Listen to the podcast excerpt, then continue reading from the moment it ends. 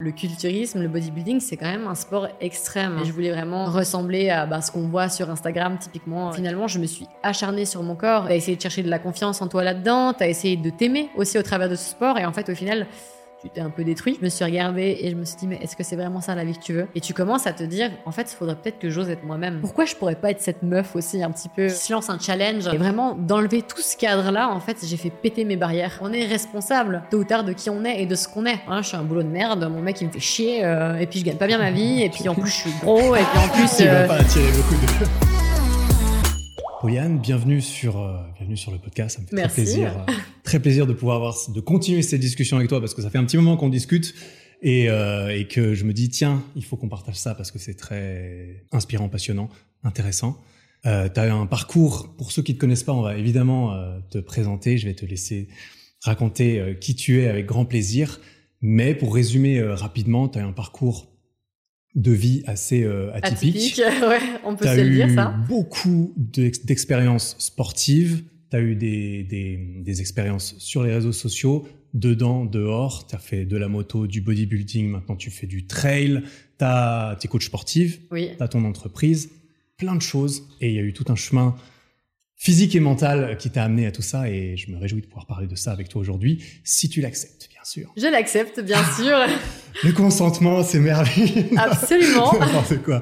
Est-ce que tu peux te présenter? Comment est-ce que tu te présenterais euh, rapidement pour les personnes qui ne, ne te connaîtraient peut-être pas encore? Alors, euh, je m'appelle Pauliane, j'ai 26 ans, je suis coach sportive, j'ai euh, ma salle de coaching privée au Bouvray, s'il y a des Suisses. En Suisse, donc, bien sûr. Suisse qui suivent le podcast, exactement. Donc, euh, c'est marrant parce qu'en fait, on n'est pas si loin. Euh... Bah, ça m'a pris 45 minutes de venir. Voilà, on n'est pas si loin l'un de l'autre que ça. Donc, euh, ça fait plaisir aussi de rencontrer des personnes qui sont locales, hein, si on peut dire ça comme ça. De même. Des bons Suisses. Des bons Suisses. On est entre Suisses, là. Mais on n'a pas trop l'accent. Un petit peu, peut-être, mais. Mmh, ouais, je sais pas. Non, pas, pas plus que ça. Ça va, pas on est plus proche que de ça, la frontière. mais on va se comprendre. C'est déjà l'essentiel. Et du coup, bah, j'ai ma salle de coaching privé depuis un peu plus d'une année. Donc, euh, je l'ai ouverte juste après le Covid, hein, bien entendu. Ouais. Euh, et euh, ben, j'ai fait pendant plus de, on va dire quoi, 5-6 ans de la musculation. Donc, j'ai fait des compétitions. Le bodybuilding, fait- donc. Le bodybuilding, exactement.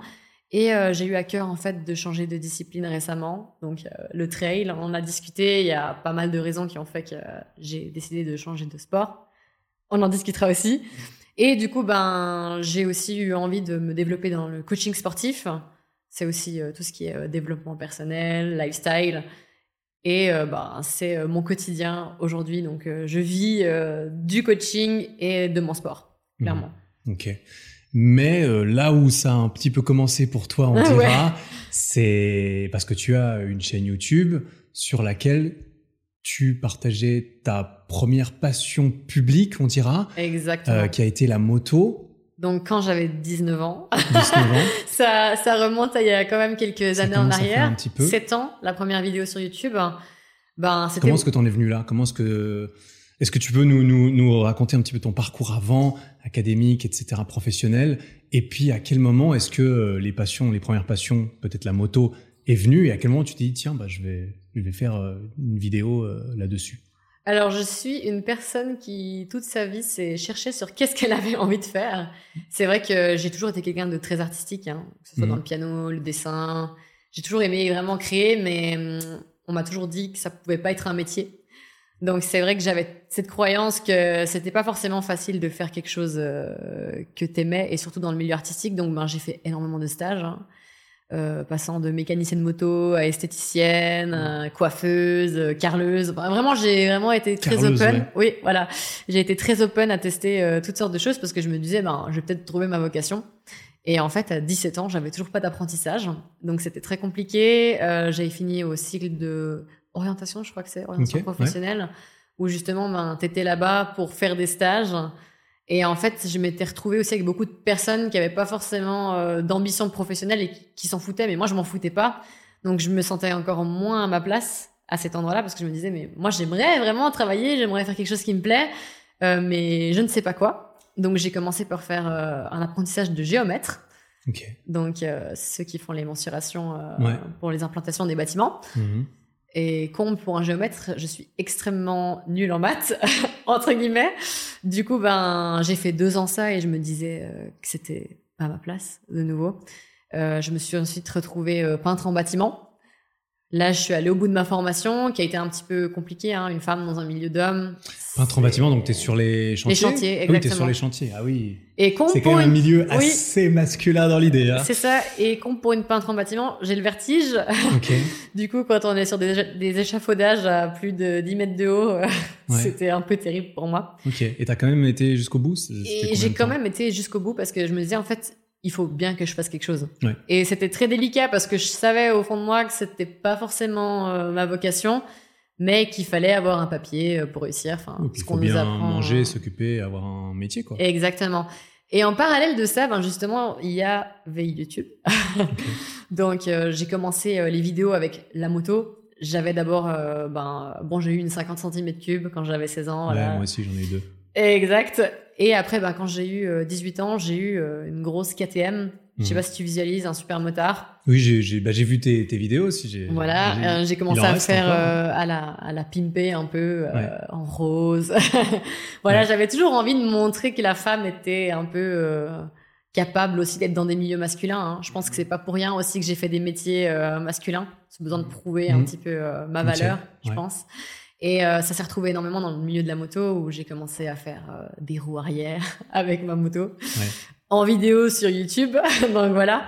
Et je pense que comme au tout début, il y avait vraiment personne qui faisait ça, bah en fait, ça a pris une ampleur euh, phénoménale très rapidement. Donc, euh, Parce que tu faisais des vidéos, euh, en fait, c'était, tu parlais, c'était quoi comme, comme Au tout début, c'était non, c'était des vidéos GoPro où je roulais simplement. Oui, c'est euh, d'accord. Donc voilà, c'était très sauvage, il y avait rien de spécialement intéressant, mais pourtant, je voyais que je touchais un public. Mhm. Et après, on est vite pris par cet engouement de ben ça plaît aux gens.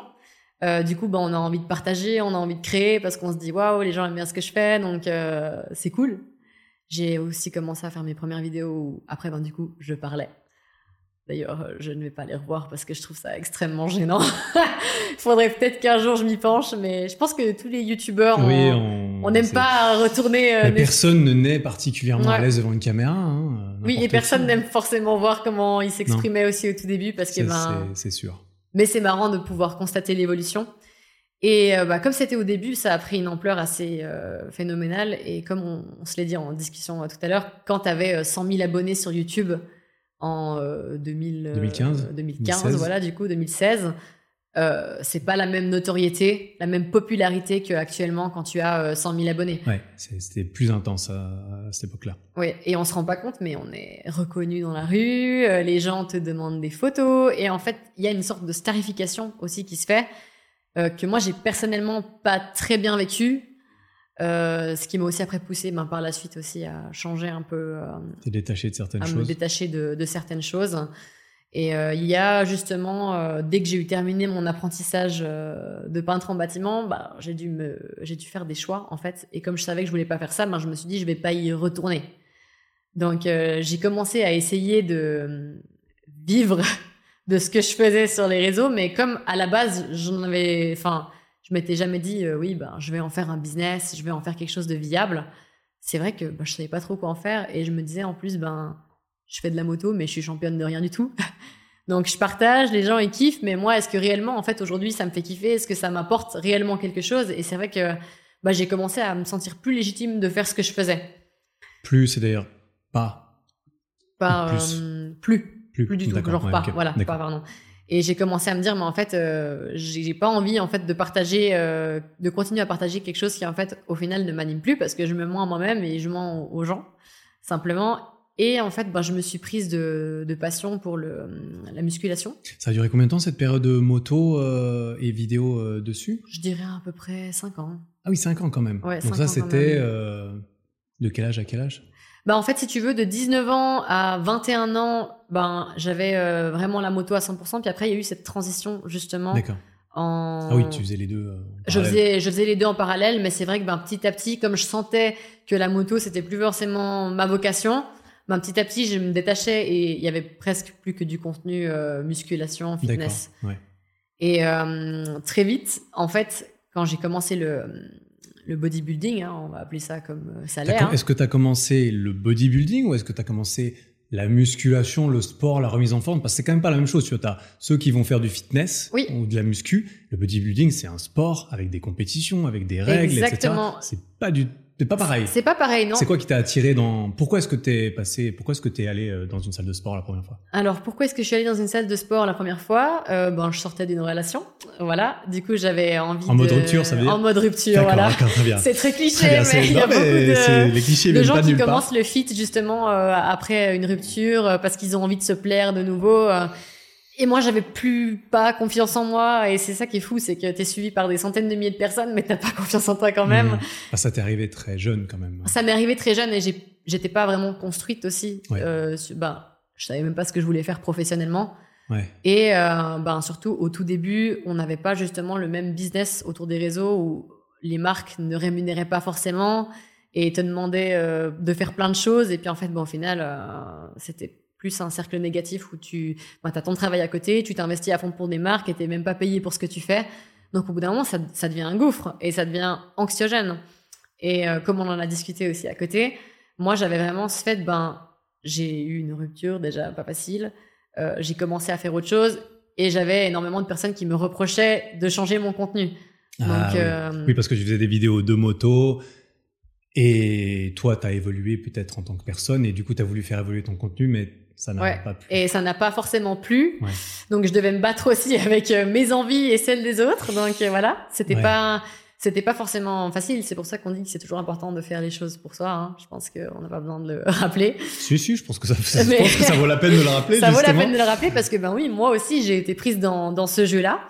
Et en fait, ben, du coup, je pense que j'ai eu aussi indirectement besoin de prouver aux gens que j'étais légitime d'être dans ce sport. Donc je me suis dit, vas-y, je vais faire de la compétition. Euh, comme ça, au moins, j'aurai un vrai physique d'athlète et je vais être légitime de ben, partager euh, ce que je veux partager aujourd'hui. J'avais en fait aussi envie qu'on me prenne en sérieux puis qu'on me dise ah ouais, elle quand elle va dans un truc, elle y va à fond. J'avais euh, ce besoin de prouver que j'étais capable. Tu penses qu'il vient d'où ce besoin de prouver justement, comme tu l'as mentionné plusieurs fois déjà? J'ai une personne dans mon adolescence qui m'a énormément méprisée, qui que je voyais très souvent et euh, je pense que ça, je me suis longtemps construit justement là-dessus aussi. Et euh, c'est pas forcément la chose à faire, mais j'avais ce besoin de prouver que j'étais pas nulle. Donc tu avais l'impression que dans ton entourage, tu as eu des personnes qui t'ont, qui ont voulu te faire croire, comprendre, euh, accepter que tu étais nulle. Exactement. Mais c'était une personne qui, euh, bon, je veux pas dire qui c'est. Non, bah, tu dis ce que tu veux. Hein. C'était quand même relativement proche. C'était pas familial, mais c'était proche. Et quand on est jeune, et ça a commencé très tôt, hein, j'avais 14 ans. Ah ouais. Donc de mes 14 à mes 21 ans, j'ai été vraiment méprisée par cette personne. Et en fait, ça a impacté toute ma confiance en moi. Ah, tu m'étonnes. Et indirectement ma construction. Et j'avais toujours ce besoin de prouver parce que ben déjà, comme professionnellement, je me trouvais pas, hmm. cette personne-là, justement, ben faisait que de me le faire remarquer, de me trouver euh, mille et un défauts pour me prouver justement que j'étais nulle. Hein, faut clairement dire les mots. Et euh, je crois que ben quand je suis sortie de cette relation et de tout ce milieu-là qui était malsain, privé, bah là en fait j'ai vraiment eu besoin euh, de montrer que j'étais ben, légitime, que j'étais capable et que j'arrivais à simplement à quelque chose en fait. Et je suis vite basculée dans, dans cet extrême justement de la compétition. Et il faut savoir que ben le culturisme, le bodybuilding, c'est quand même un sport extrême.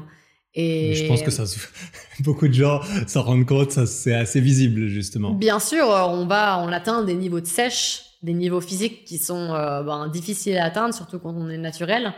Donc, on va aussi, euh, comment dire, euh, fortement impacter son métabolisme, son corps. Et ben, ça peut faire des dégâts qui sont après ben, relativement irréversibles, suivant pour qui. Et moi, justement, ben, en plus de commencer dans le, le, bodybuilding, la compétition, ben, j'avais des troubles du comportement alimentaire que j'espérais justement canaliser avec du bodybuilding. Donc, t'avais, euh, ouais. ces troubles avant de commencer J'avais déjà ces troubles avant. J'ai toujours eu un peu une relation conflictuelle avec la nourriture euh, avant. Ouais. J'avais toujours eu peur un peu de grossir. Euh, enfin voilà, je voulais toujours être bien. Ça, c'était, ça, ça venait d'où? C'était à nouveau des influences extérieures? C'était à nouveau des influences extérieures. Ça peut être. Euh, enfin aujourd'hui, on en entend pas mal parler aussi de la pression sur le corps, peut-être encore plus chez les femmes. Oui. Euh, ça peut être les médias, ça peut être l'entourage, ça peut être alors il y a déjà auto-induit, je sais pas. Il y a déjà, ben je pense justement à tout ce qui est blessure transgénérationnelle que nos parents nous transmettent. Et moi, il y avait aussi, ben justement toujours en parallèle cette exposition sur les réseaux où ah, tu as des centaines de milliers de personnes qui te suivent, qui te voient physiquement comment t'es. Te jugent parfois. Te jugent parfois, voilà. Donc, ben, ça t'impacte, ça t'impacte pas. Moi, ça m'impactait à l'époque. Maintenant, Au début, oui, au début, quand t'as pas confiance en toi, que ben, justement, tu commences jeune, euh, t'as 150 euh, commentaires qui vont te dire ton nez est tordu, euh, ton, euh, je sais pas, ton ventre ça dépasse là ou j'en sais rien. Puis en fait, ben il y a aussi cette exigence que je m'imposais de par justement l'exposition que que j'avais aussi sur les réseaux. Et du coup, ben cette envie de faire du sport de haut niveau, elle était aussi pour prouver que j'étais capable, que ben justement j'allais aller au bout des choses. Quand tu l'as fait, est-ce que tu te disais plutôt je veux le prouver à moi ou je veux le prouver aux autres Aux autres, clairement. Aux autres, d'accord. Clairement, il faut être honnête. Euh, c'était ah pas, bah, c'était pas pour moi au début et puis euh, et vraiment, je pense que quand on fait pas les choses pour les bonnes raisons, euh, tôt ou tard, on paye l'addition, hein, comme on dit. Et ça, tu as commencé tout de suite le body? Je dirais as commencé là, t'es entré en salle de muscu, tu t'es dit je veux faire bodybuilding. Non, j'ai commencé puis en fait je me suis dit moi je suis quelqu'un quand je commence quelque chose je me passionne Hmm. Et je deviens assez obsédée. Ouais, alors on va bien s'entendre. on va bien s'entendre, ouais. je deviens assez obsédée et c'est vrai que je me mets vraiment à 200%. Je vois pas l'intérêt de faire quelque chose si c'est pour le faire à, à moitié ou un petit peu. En fait, j'ai envie, j'ai envie vraiment de tirer de chaque expérience quelque chose de fort, que ça me fasse grandir et je veux l'explorer. Euh, tu veux creuser le truc, quoi. Comme il faut, quoi. Exactement. Et, euh... et la, la, chronologie de, du passage, entre guillemets, de euh, j'ai rompu, je veux prendre confiance en moi, donc la muscu, ça semble fonctionner à tiens, en fait, la muscu, c'est aussi un sport avec des compétitions que je peux peut-être euh, gagner pour me pousser à bout. Oui. Euh, à quel moment est-ce que tu t'es dit, je commence au bodybuilding, je m'entraîne pour... Bah, J'imagine que quand tu dis que tu fais du bodybuilding, c'est parce que tu as quand même en tête de faire des compétitions. Ou alors c'est juste en... Peut-être pas, en fait, ça peut être un hobby, évidemment. Oui. Mais dans quel chronologie et proportion, ça s'est produit Déjà, je voyais qu'en juste en faisant du fitness, entre guillemets, j'avais pas les résultats que je voulais. Moi, j'avais vraiment envie d'avoir euh, les, les, muscles apparents. C'est quoi la différence pour toi entre le fitness, du coup, et le, body euh, Le fitness, ça serait plus de la remise en forme, je dirais. Et le bodybuilding, bah, il y a plus justement cette rigueur de haut niveau, entre guillemets, où tu, euh, bah, tous les jours, tu, tout est calculé, en fait. D'accord, donc c'est vraiment le cadre aussi de les exos, tu sais pourquoi tu les fais, tu sais Exactement, dans quel but j'avais envie que chaque chose ait son utilité en fait. Et puis que ça serve à quelque chose surtout. Et puis le, physique auquel j'aspirais, alors on est d'accord qu'on en allait discuter, c'était pas un physique hypertrophié que je voulais, mais je voulais vraiment euh, ressembler à bah, ce qu'on voit sur Instagram, typiquement euh, la fille avec les tablettes, euh, fit. Et je savais très bien que juste en faisant un peu de fitness comme ça, j'aurais pas.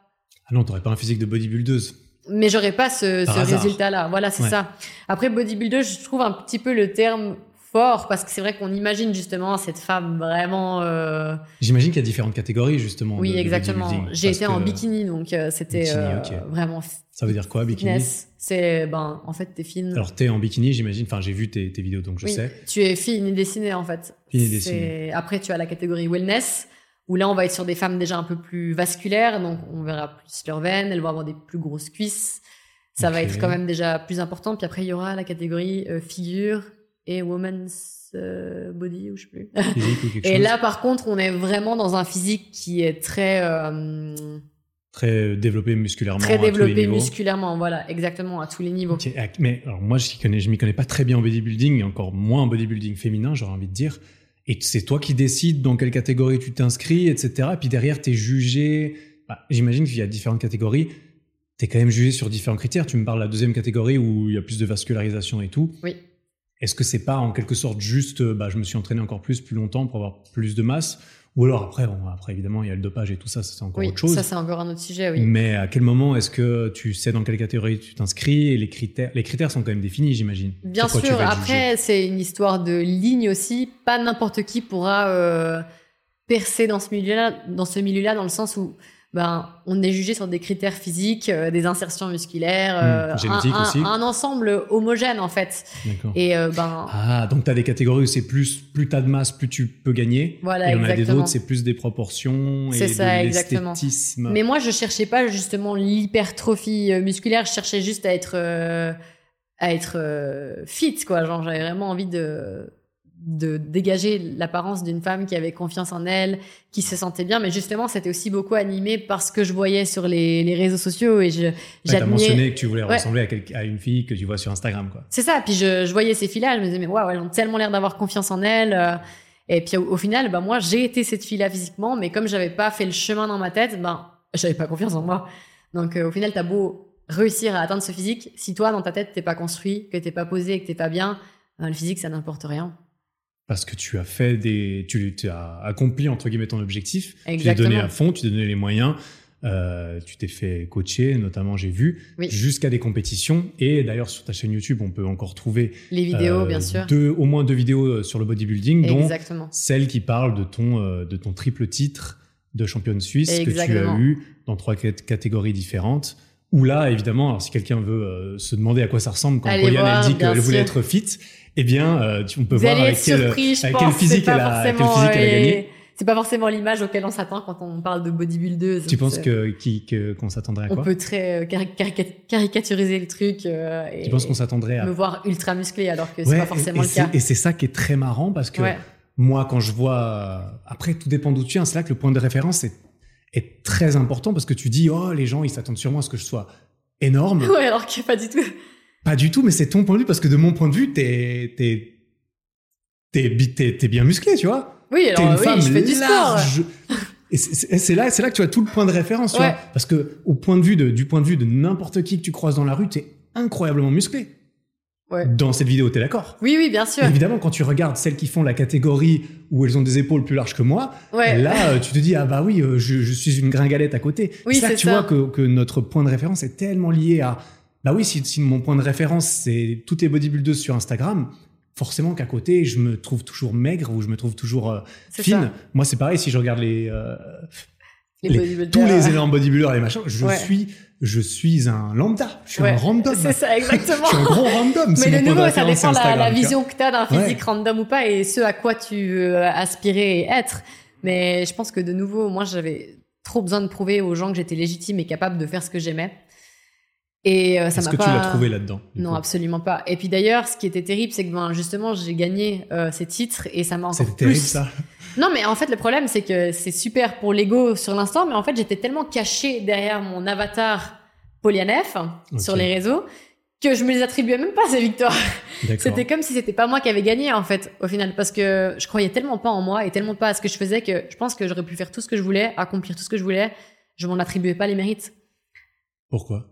Parce que j'avais tellement été méprisée dans le passé hmm. et j'étais tellement accrochée à ça encore. J'ai dû faire un énorme travail euh, là-dessus, justement pour me détacher de ça et puis vraiment commencer à croire en moi et à faire les choses pour moi, pas pour les autres, et puis à, m'attribuer aussi les mérites de ce que je faisais. Donc j'étais, c'est là aussi où j'ai compris. Euh, personne d'autre que toi ne les a gagnés ces trophées. Exactement. Mine de rien. Mais c'est là où j'ai vu que j'avais quand même été pas mal abîmée euh, par des événements qui se sont passés dans mon passé, ouais. et qu'en fait, ben malheureusement, le fait d'avoir gagné ces titres-là, ça m'a encore plus poussé dans le délire. Du coup, ben, comme j'avais gagné, euh, je voulais aller encore plus loin, je voulais encore réussir plus. Et en fait, ben, finalement, je me suis acharnée sur mon corps. Et ce qui est bien un truc qu'il faut comprendre dans le bodybuilding que moi, j'avais peut-être pas forcément compris quand j'ai commencé. Parce que justement, tu te fies à ce que tu vois aussi sur les réseaux. Les gens ne sont pas forcément écorchés et secs toute l'année le physique que tu vois sur scène, le physique que tu vois en shooting photo sur Instagram, c'est pas le physique que tu as forcément tous les jours. Et c'est tout à fait normal et évident de reprendre du poids après une compétition. Mais moi, ça, je l'entendais pas. Pour moi, euh, j'allais enfin euh, être toute ma vie comme ça. Mais en fait, non. C'est pas du tout ce qui s'est passé. Et quand tu es tout le temps dans cette résistance, ben, avec l'alimentation, justement, à tout vouloir, à tout vouloir compter, à te priver, à enfin, voilà tu sais ce que c'est une diète, restrictive. je, ne sais pas autant que toi, probablement. J'ai pas fait de compétition, mais les régimes mes calories pendant, deux, pendant, deux, ans à vouloir me faire vomir parfois même, ça. par culpabilité et tout. Euh, j'appellerais pas ça des TCA, mais c'est vrai que j'ai eu une relation particulière avec la nourriture pendant deux ans au moins. Mais tenu sur du long terme, au bout d'un moment, ben ça t'abîme physiquement et mentalement. Ah, je me doute bien. Et j'ai vraiment, euh, j'ai vraiment euh, continué mon délire ben, encore longtemps. Combien de temps t'as fait Combien de temps tu tu avais cette mentalité de euh, je veux performer dans le bodybuilding et donc je, fais ce qu'il faut pour Je dirais à peu près du moment où j'ai fini euh, ben, les championnats suisses, à peu près une année et demie, deux ans.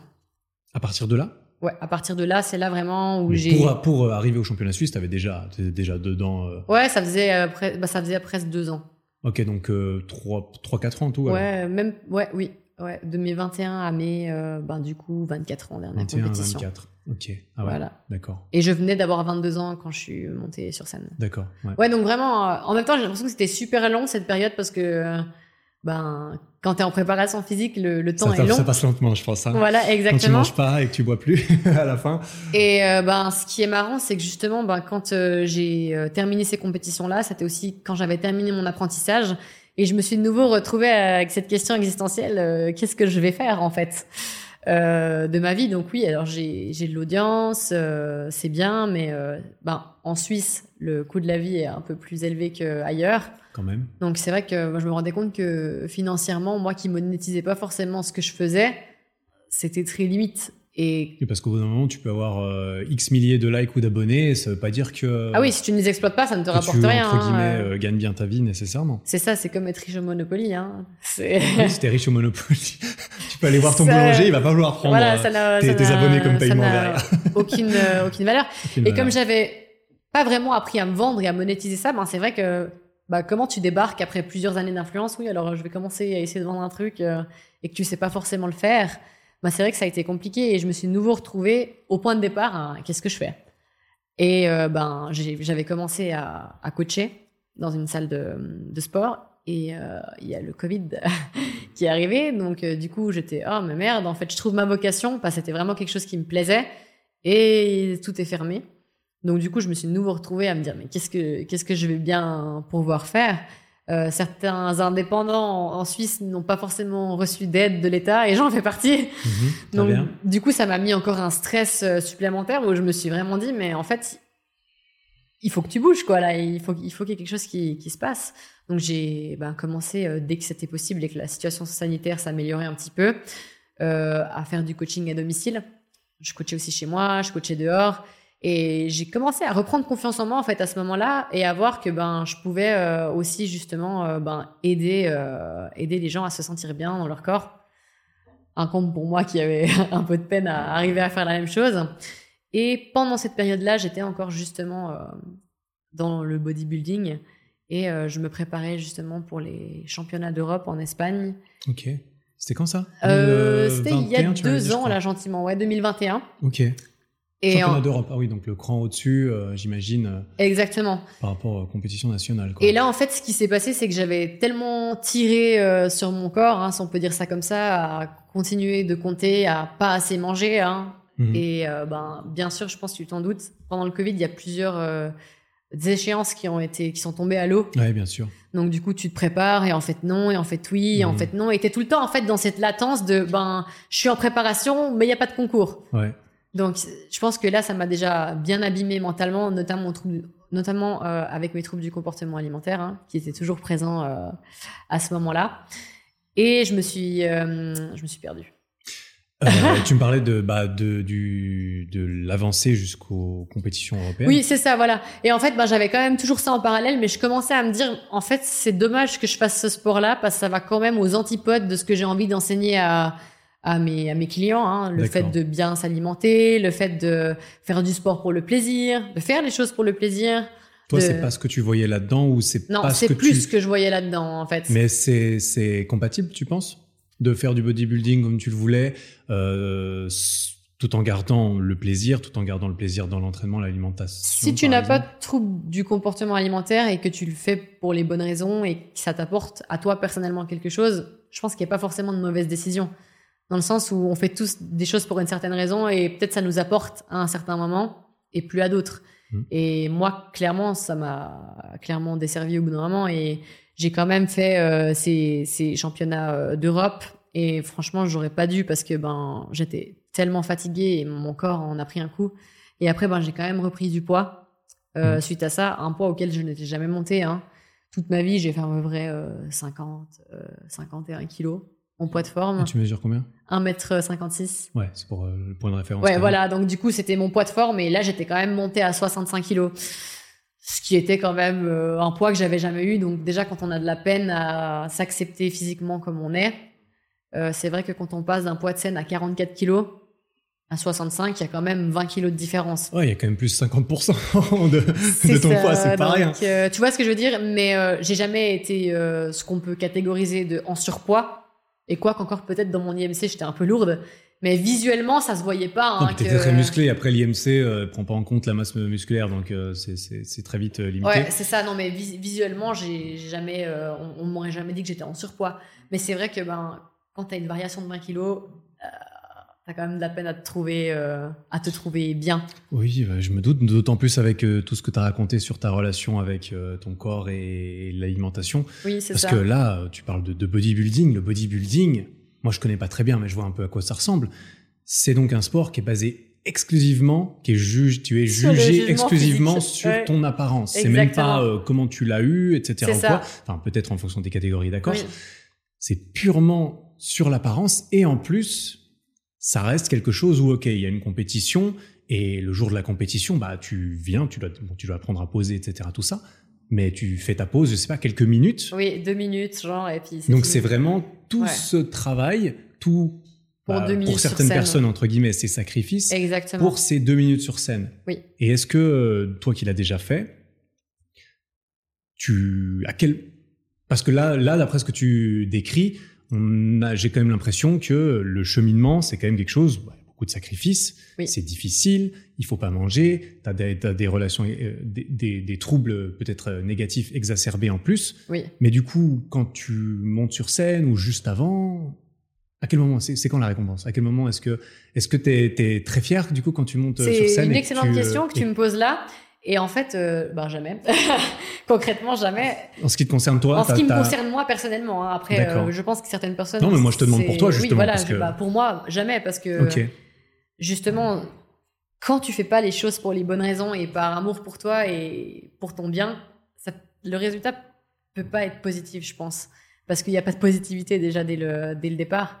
Et je me suis dit, mais Pauliane, est-ce que tu as réellement envie d'être cet exemple-là pour les personnes euh, que tu coaches? Parce que oui, c'est bien, euh, tu es athlète, c'est bien, tu as une rigueur sportive, tu as une discipline alimentaire. On peut pas te l'enlever, ça. Hein, mais est-ce que tu es heureuse, en fait, comme ça? Et c'est clairement ce que je me suis dit. Je me suis dit, mais en fait, je ne suis pas heureuse comme ça. Et je pense qu'on n'est pas né avec une calculatrice dans la main et qu'on devrait euh, pas tout calculer en permanence, même si des fois je le fais encore pour certains. Euh, ah, ça reste un outil très efficace. C'est un outil très efficace, bien sûr, justement. Bah, quand on prépare une compétition, on en discutera tout à l'heure. Mais de nouveau, je me suis dit, mais c'est fou parce que ce sport-là m'amène une, rigidité.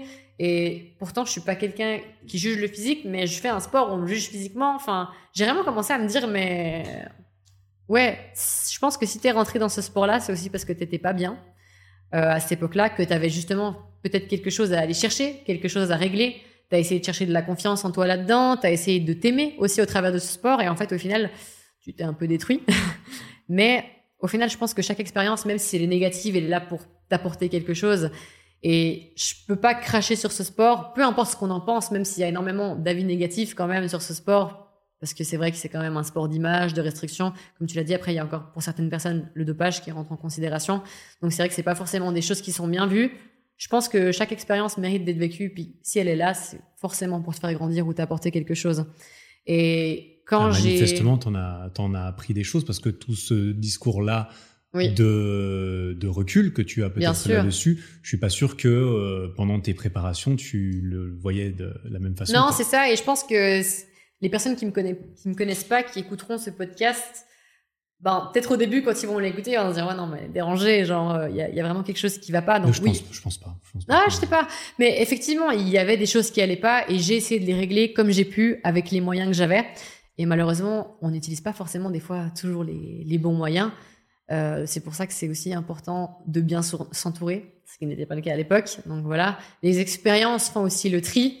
Et je pense que ben on attire ce qu'on est et tôt ou tard quand on fait l'effort en fait d'essayer de devenir meilleur et de changer, on attire aussi après à soi, je pense, des meilleures personnes. Et ça se fait petit à petit. Euh, le tri euh, se fait avec le temps.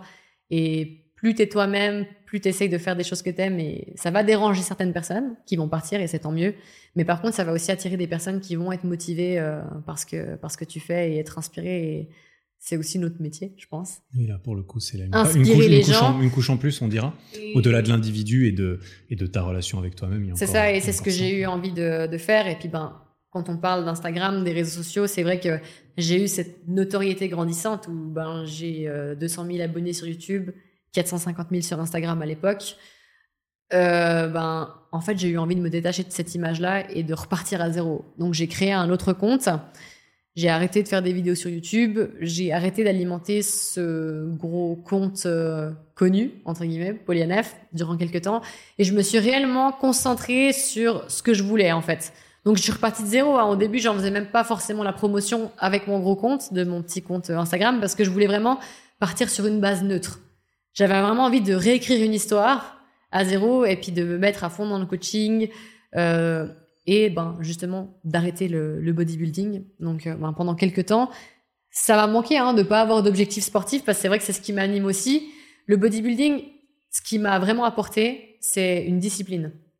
Et cette discipline-là, je l'applique dans mon travail. Et c'est quelque chose qui m'aide énormément. Donc ça n'a pas que des désavantages. Je pense que. C'est quoi les autres euh, les, points positifs? On a beaucoup parlé du négatif. Du négatif, mais voilà. Euh, qu'est-ce que tu retires de plus positif de, de ces quatre ans d'investissement de, personnel? Le dépassement de soi, clairement, et la discipline.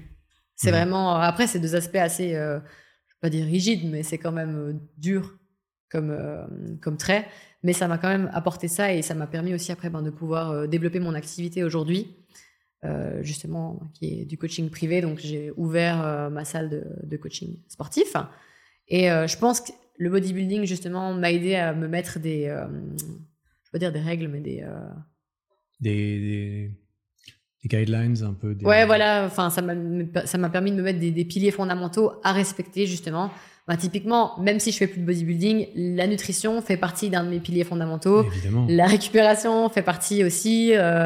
Euh, mon, travail. Enfin voilà, je pense qu'on a plein de piliers dans la vie et que c'est important ben, d'avoir ces piliers qui sont fixes et après de jongler un petit peu autour euh, avec ce qu'on aime bien, euh, ce qu'on aime bien faire.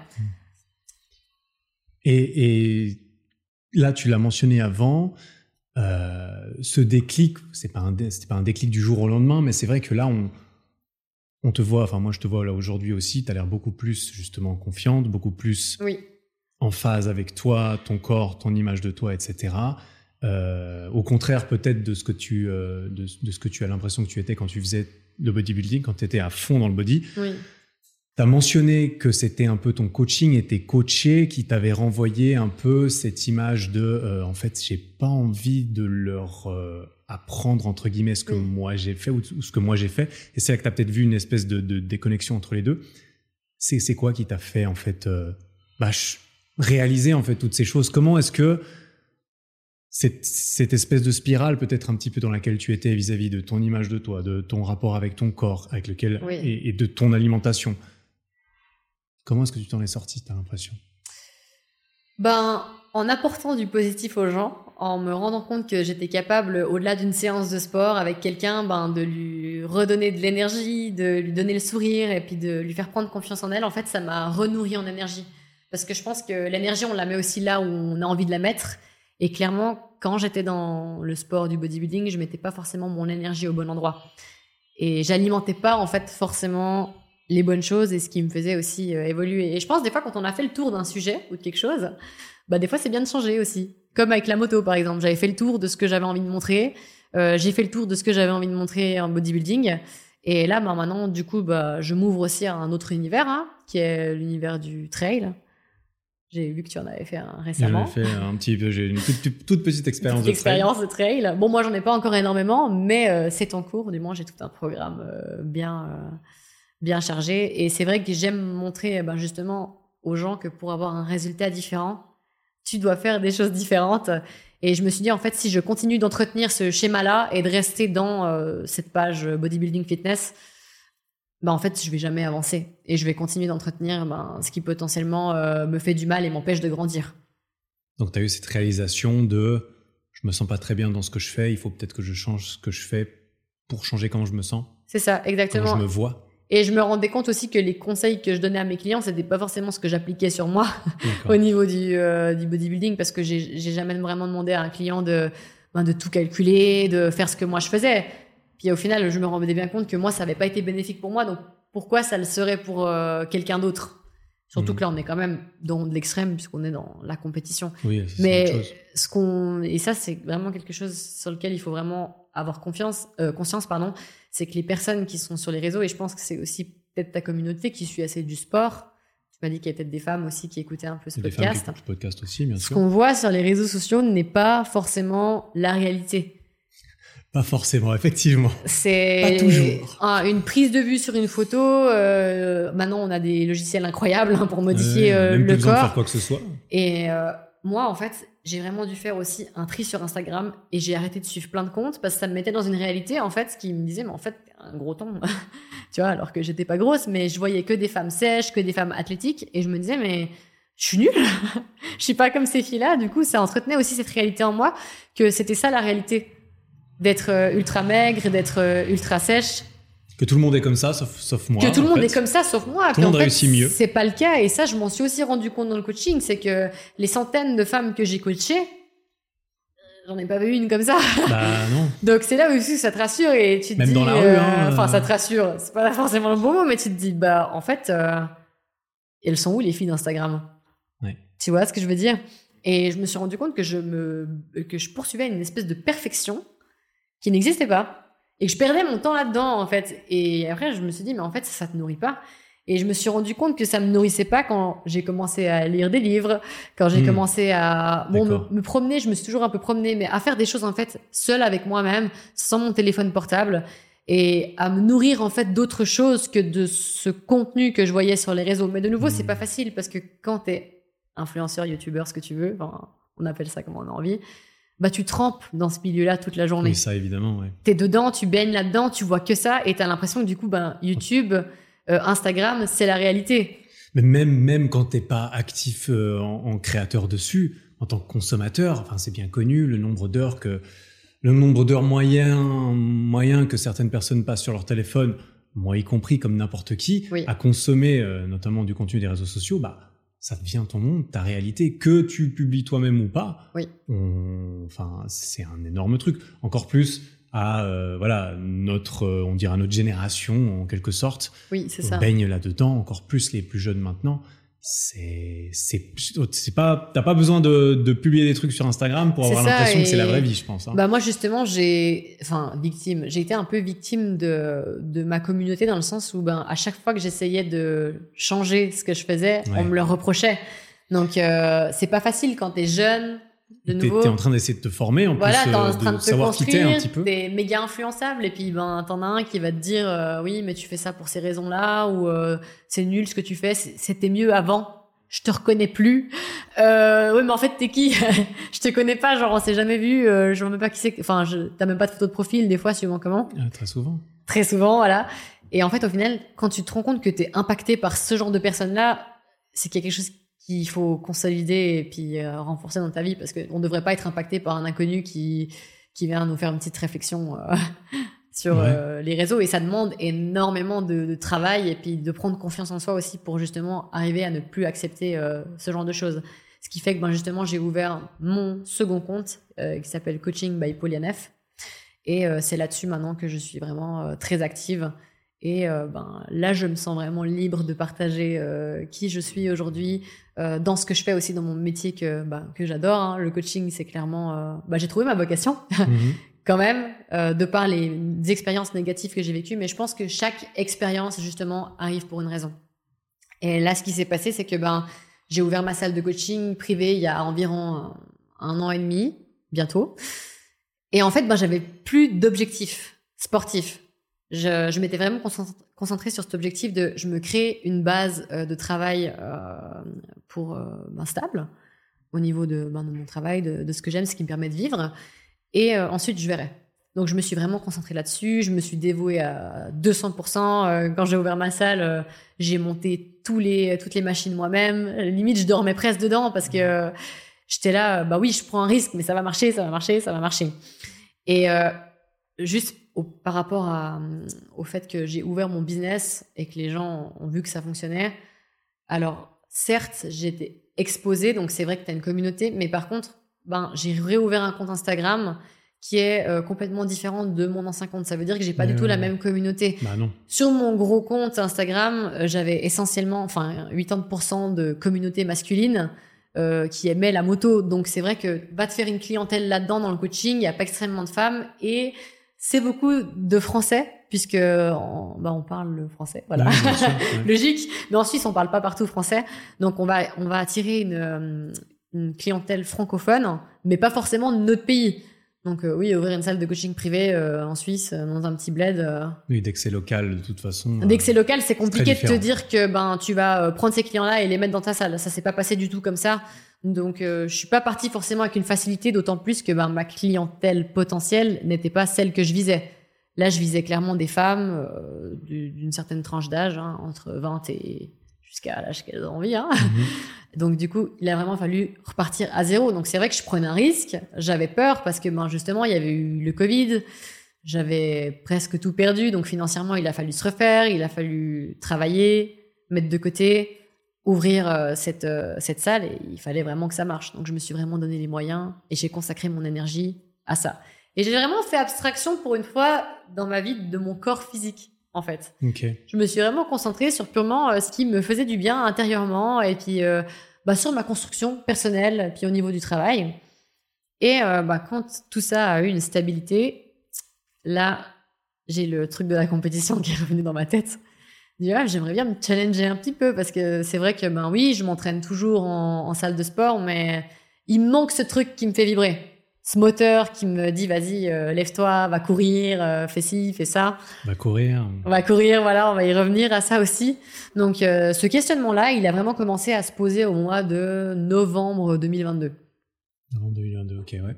Donc il y a quelques mois en arrière et là c'est vrai que je me suis dit bon il me manque quelque chose et bah, j'ai commencé par modifier tous mes entraînements donc je faisais un peu tout ce qui était muscu au poids de corps à un rythme assez soutenu parce que j'avais besoin de me défouler à ce moment-là. Et euh, j'allais toujours en salle de sport à ce moment-là et je me disais, mais je crois que le problème de cette salle de sport-là, c'est le miroir en fait. Hmm. Parce que quand on fait de la muscu, ben, il y a des miroirs dans la salle. Et quand tu fais de la muscu, ben, tu te regardes. C'est un peu le principe. Apparemment, ça, a été, ça a été associé pourtant. On n'a pas besoin d'un miroir pour s'entraîner, mais ça a été très associé. Et même si j'avais quand même déjà pas mal évolué par rapport à ce que je voulais euh, sportivement et physiquement, t'as toujours quand même ces arrière-pensées de ah il y a ça qui dépasse ou c'est pas assez sec ou ça va pas comme ça. Enfin. Bah il y a tous tout ce que tu as fait dans le passé où tu faisais attention à ça qui fait partie de toi et qui est aussi lié à certains endroits, habitudes, euh, Exactement. comportements, entourage. Je pense qu'on est attaché émotionnellement à certains endroits et que ce soit positif ou négatif. Ah bah oui. Et en fait, je me suis dit mais il faut que tu coupes il faut que tu coupes avec ça. Et on en a parlé euh, tout à l'heure. J'ai écouté un podcast de David Goggins ah qui disait qu'il avait couru 169 euh, km sans s'être préparé. Et... Ce qui n'est pas forcément recommandable, mais... Mais ça m'a interpellé et je me suis dit, mais ce mec est fou. et euh, il parlait dans le passé qu'il avait été justement exterminateur de cafards.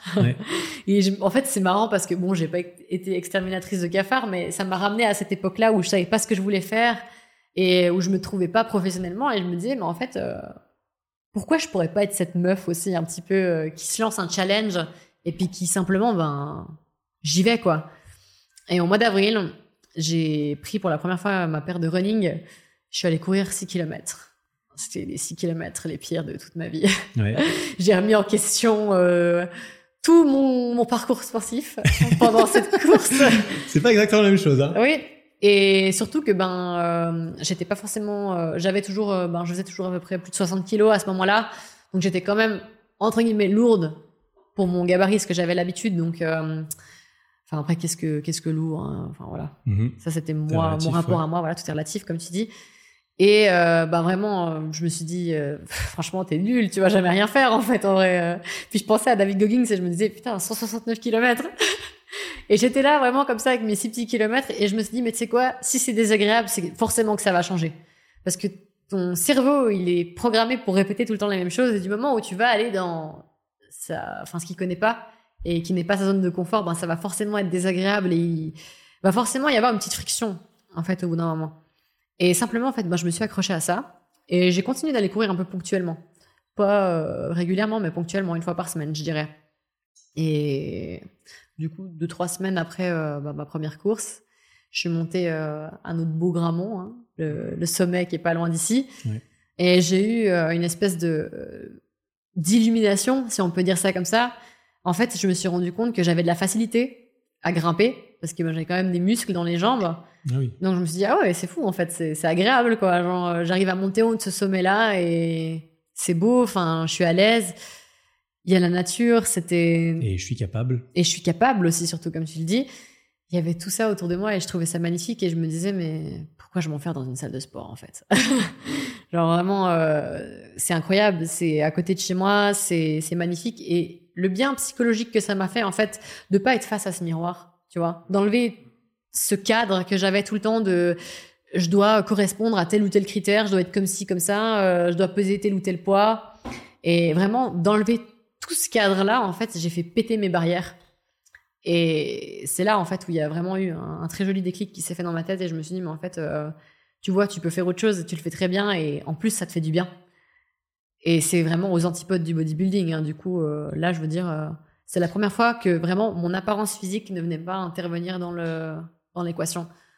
Ouais, et ça, ça m'a l'air d'être un sacré changement par rapport à, à ton parcours précédent, du coup. Bien sûr, oui. Et ta relation avec toi-même, ton image, ton corps. Mm-hmm. Et c'est impressionnant euh, cette relation euh, conflictuelle que j'ai eue avec mon corps depuis euh, très jeune. Hein. Ça me ça m'a poursuivi très longtemps et ben, justement, je pense qu'il y a aussi le modèle éducatif qui rentre en compte.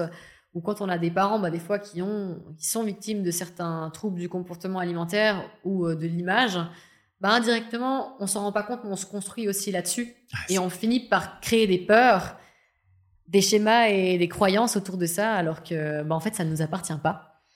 Et vaut mieux s'en rendre compte euh, un jour que jamais, hein, comme on dit. Ouais, mais c'est pas évident de t'en rendre compte parce que ton, ton environnement, tes, tes parents, si pour tous ceux qui ont la chance, j'imagine, d'avoir été éduqués par, par leurs parents, ils ont une influence énorme sur qui tu deviens ou surtout sur qui tu es au moment où éventuellement tu voles de tes propres ailes. Oui. Donc, euh, comment est-ce que tu fais pour réaliser que peut-être euh, certaines choses qu'on m'a qu'on m'a dit ou qu'on a qu'on sur les certains critères sur lesquels on m'a défini ne me n'ont pas lieu d'être. C'est c'est bah pour revenir au, schéma j'ai remarqué qu'on reproduisait énormément de choses en fait. Et moi j'avais beaucoup de situations qui revenaient euh, très fréquemment ben, sur plusieurs euh, dans plusieurs domaines hein, que ce soit le niveau sentimental professionnel personnel. Ouais. Et en fait ben je me suis fait une fois cette, cette déduction justement en allant marcher parce que j'aime bien aller marcher. Je trouve que j'ai beaucoup de réflexions euh, qui sont quand je suis toute seule dans ma tête. Aller marcher, c'est aller marcher, c'est vraiment euh, ça marche. Littéralement. du coup, c'est le cas de le dire. Et en fait, je me suis rendu compte que rien que le fait de parler, c'était imiter. Et que depuis qu'on est petit, en fait, ce qu'on fait, c'est rien de plus que l'imitation de nos parents. Hein. Le fait de marcher, le fait de parler, le fait de, de manger. Comment est-ce qu'on se comporte? Tous les gestes qu'on fait. Et je pense qu'on fait aussi de l'imitation euh, avec le, discours des, des personnes qu'on fréquente. C'est clair. Ça veut dire que, bah, y a une phrase très connue hein, qui dit qu'on est la somme des cinq personnes qu'on fréquente le plus. Et c'est quelque chose qui est totalement vrai. Quand tu grandis dans un noyau familial, tu grandis avec certaines réalités, certaines croyances, tu te construis là-dessus. Et du coup, tu penses que c'est la réalité. Alors que c'est pas forcément. Ça devrait être la tienne en tout cas. Ta réalité, voilà, exactement. Et euh, ben, je me suis rendu compte qu'il y avait certaines peurs justement et certains troubles qui n'étaient pas les miens, mais que simplement j'avais reproduit. Et quand tu comprends qu'en fait c'est la simple reproduction de ce que tu as vu, en fait ça te définit pas. Et quand tu comprends que ça te définit pas, ben là il y a beaucoup de choses qui se passent dans ta tête et tu commences à te dire, en fait, il faudrait peut-être que j'ose être moi-même.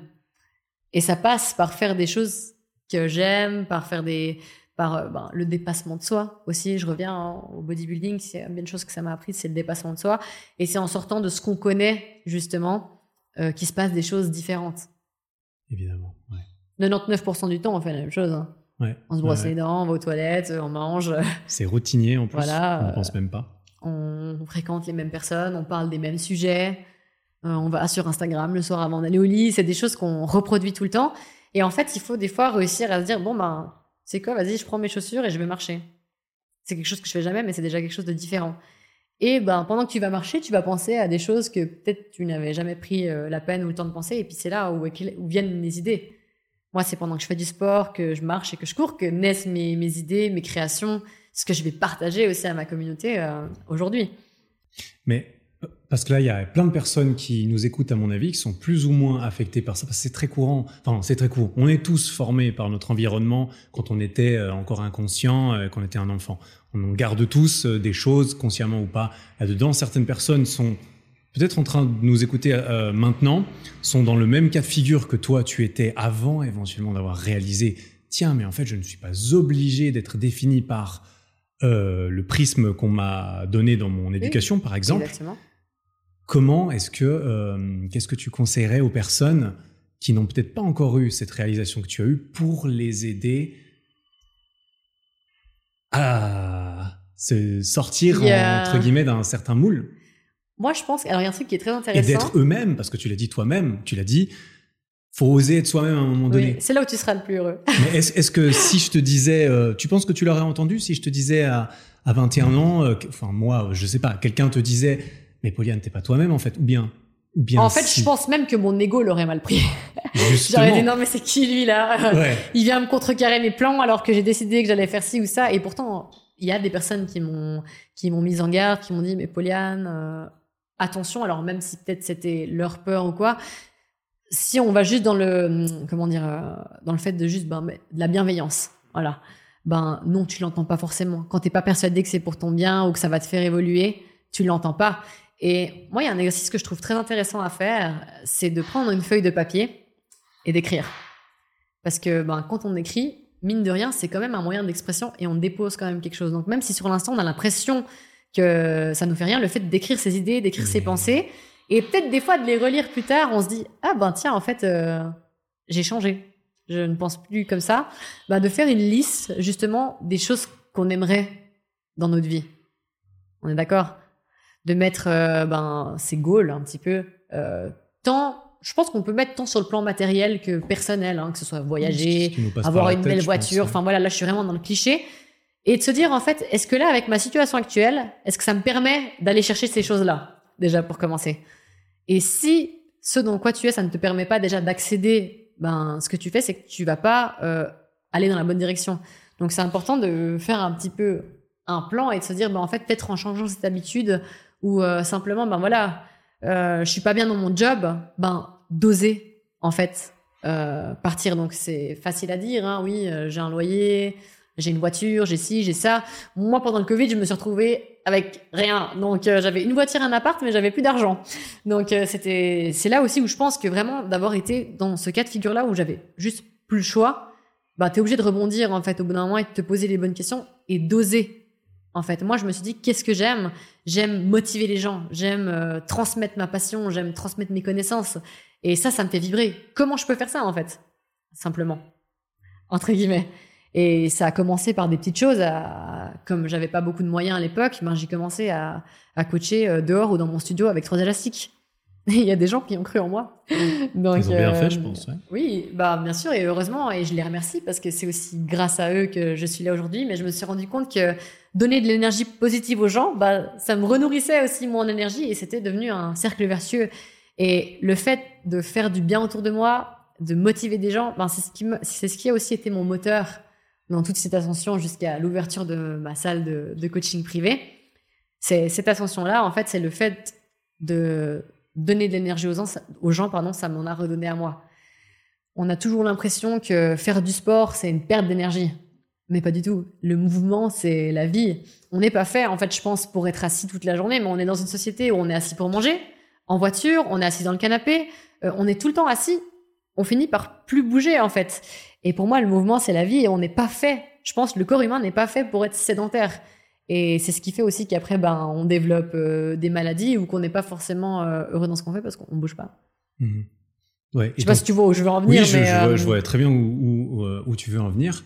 Euh, de là où on était parti, c'était du coup l'idée de, de poser par écrit, ce que je trouve être un exercice euh, extrêmement approprié, adapté, puissant, et je suis très content d'ailleurs que tu le que tu le, mentionnes parce que je, ne sais pas si j'y aurais pensé là comme ça, mais en fait c'est c'est à la fois évident, facile, accessible, mais c'est incroyablement puissant et pourtant bah on le fait pas. Mhm. On le fait pas parce que même là, euh, on pourrait entendre ça et se dire ah ok cool, ça a l'air cool d'écrire, c'est vrai. Puis en fait, on le fait pas. Ouais, c'est ça. Parce qu'on se dit mais en fait, je peux, je peux penser, c'est plus rapide, c'est plus efficient. C'est tellement lent de voir sa main écrire un truc que tu as déjà en tête, mais au final, c'est tellement puissant de déjà de le sortir de sa tête, mais en plus de l'avoir posé écrit.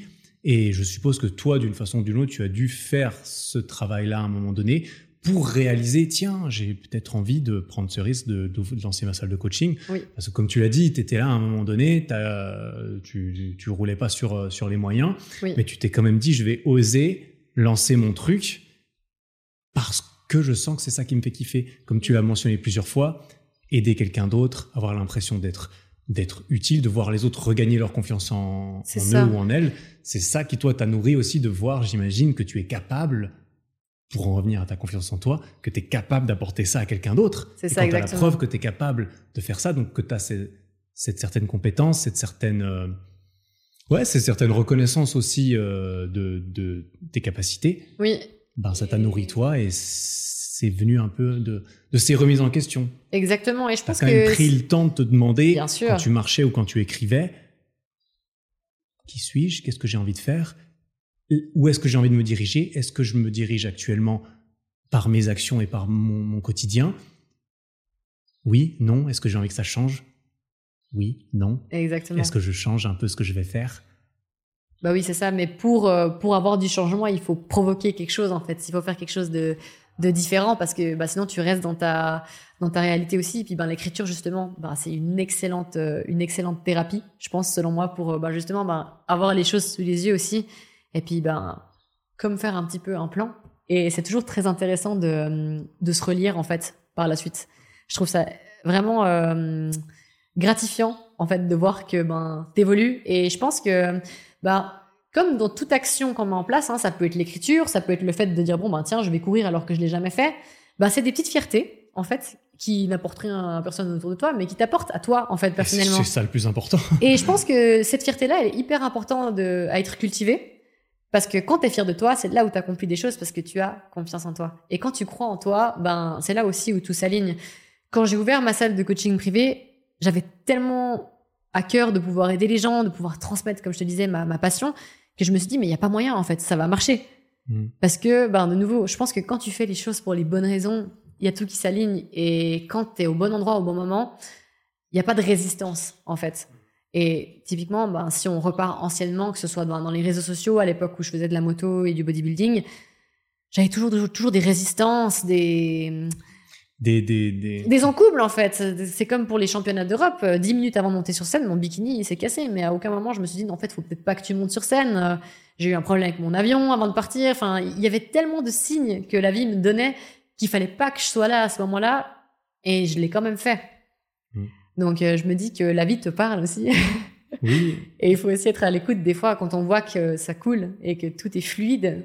C'est qu'il faut aussi des fois savoir prendre le train euh, quand il est quand il est là. Mhm. Ouais, et, savoir lire un petit peu. Bah après, tout le monde peut y apporter le, degré de spiritualité qu'il veut, j'imagine. Mais à partir du moment où tu te sens justement que c'est fluide, que ça s'accroche pas, qu'il n'y a pas de friction, c'est que peut-être justement t'es plus euh, là où tu devrais être. C'est ça. Que lorsque tu sens de la friction, et ce qui est important justement, je pense, c'est de s'arrêter pour se demander, mais pourquoi en fait je sens cette friction? Est-ce que c'est parce que X, Y Est-ce que c'est parce qu'en fait je fais ça, mais il y a de la friction parce que je sens que c'est mon intérieur, euh, mon moi intérieur qui qui me freine d'une façon ou d'une autre. Peut-être parce que c'est pas qui je suis vraiment ou qui j'ai vraiment envie d'être, ou que je fais pas ça, comme tu l'as dit plusieurs fois, pour les bonnes raisons. Exactement. Mais ça, il faut prendre le temps de s'arrêter pour euh, statuer sur le. Ben, je pense que ton intuition est très puissante. Quand tu sens que c'est de la merde, c'est la merde en général. Ouais, mais on a tellement tendance à mettre la tête dans le sable pour pas voir la merde. Oui, exactement. Mais il y a aussi beaucoup de gens qui disent ah ouais, mais euh, moi, euh, j'ai jamais l'impression que j'ai de la chance ou j'ai l'impression que ça marche jamais, mais parce qu'aussi on est, je pense, dans un cercle négatif je pense que pour avoir de la positivité, il faut aussi, euh, enfin, pour attirer de la positivité à soi, il faut aussi mettre en place des actions qui sont positives. C'est vrai que si toute la journée t'es dans, hein, je suis un boulot de merde, mon mec il me fait chier, euh, et puis je gagne pas bien ma vie, et puis en plus je suis gros, et puis en plus. tu vas euh, pas attirer beaucoup de. Voilà, c'est ça exactement, parce que t'es es justement dans un cercle tellement négatif que tu fais rien pour entretenir ce positif. Et moi, c'est ce que j'ai dû faire un, jour, parce qu'on voit tous la vie sous un prisme différent. Hein. J'ai vraiment dû me dire, mais en fait, est-ce que c'est la vie que tu veux? Tu vois, est-ce que c'est vraiment ça ce à quoi t'aspires euh, Enfin voilà, là c'est pas très fructueux. Enfin je veux dire, euh, tu galères. Euh, en plus t'as des centaines de milliers d'abonnés, mais tu sais pas quoi en faire. Enfin, tu vois ce que je veux dire? Mm. J'étais vraiment dans un, un, truc où je me disais mais c'est pas possible. Il y, a, il y, a, quelque chose qui qui va pas. Et en fait j'ai simplement décidé de par des petites choses en fait de commencer à faire des petites choses positives. Et je me suis dit ben là j'ai quoi comme moyen pour faire quelque chose de bien? Bah voilà, j'ai trois élastiques. du coup, bah, je vais commencer à coacher avec ça. Hein. Voilà, euh, je vais, euh, je vais me donner à fond. Et petit à petit, ben ça s'est fait. Enfin, j'ai commencé à coacher euh, ben dehors, même sous la neige parfois. je faisais même des fois jusqu'à deux heures de route pour aller coacher des personnes parce que je me, je me disais, mais en fait, je préfère faire ça plutôt que rien faire. Et au moins, je suis occupée, au moins, je rends service à quelqu'un et je me donne aussi de la valeur indirectement parce que ben j'apprends aussi à rémunérer mon travail, chose que je faisais pas avant euh, sur les, les réseaux qui, sociaux. Qui peut te donner de la confiance en plus aussi. Exactement, parce qu'il y a une valorisation aussi. Puis en plus, ben c'était au tout début, donc voilà, j'ai commencé euh, très modestement, hein, si on peut dire ça comme ça, mais je me sentais utile et je me sentais bien dans ce que je faisais. Et ça, c'était très très important pour moi. J'avais vraiment envie de cultiver euh, le fait d'être bien dans ce que je fais et puis d'apporter ben, un, un bon message. Et euh, bah, je pense vraiment qu'avec de la persévérance, justement, une chose que le bodybuilding m'a peut-être apporté aussi, la persévérance, le fait de ben, continuer de, de, mettre des petits actes les uns après les autres pour obtenir un résultat, ben, ça m'a énormément aidé dans le travail, justement, l'effet cumulé de toutes les petites choses euh, qui, euh, qui sont mis bout à bout, et ben ça vous donne aussi le, le résultat qu'on a aujourd'hui. Et justement, ben, ce schéma négatif dans lequel les gens sont, oui, j'aime pas ci, j'aime pas ça, je suis pas bien avec mon travail, tout ça, ben moi j'ai été aussi dans ce schéma-là et j'ai travaillé vraiment pour sortir de ça.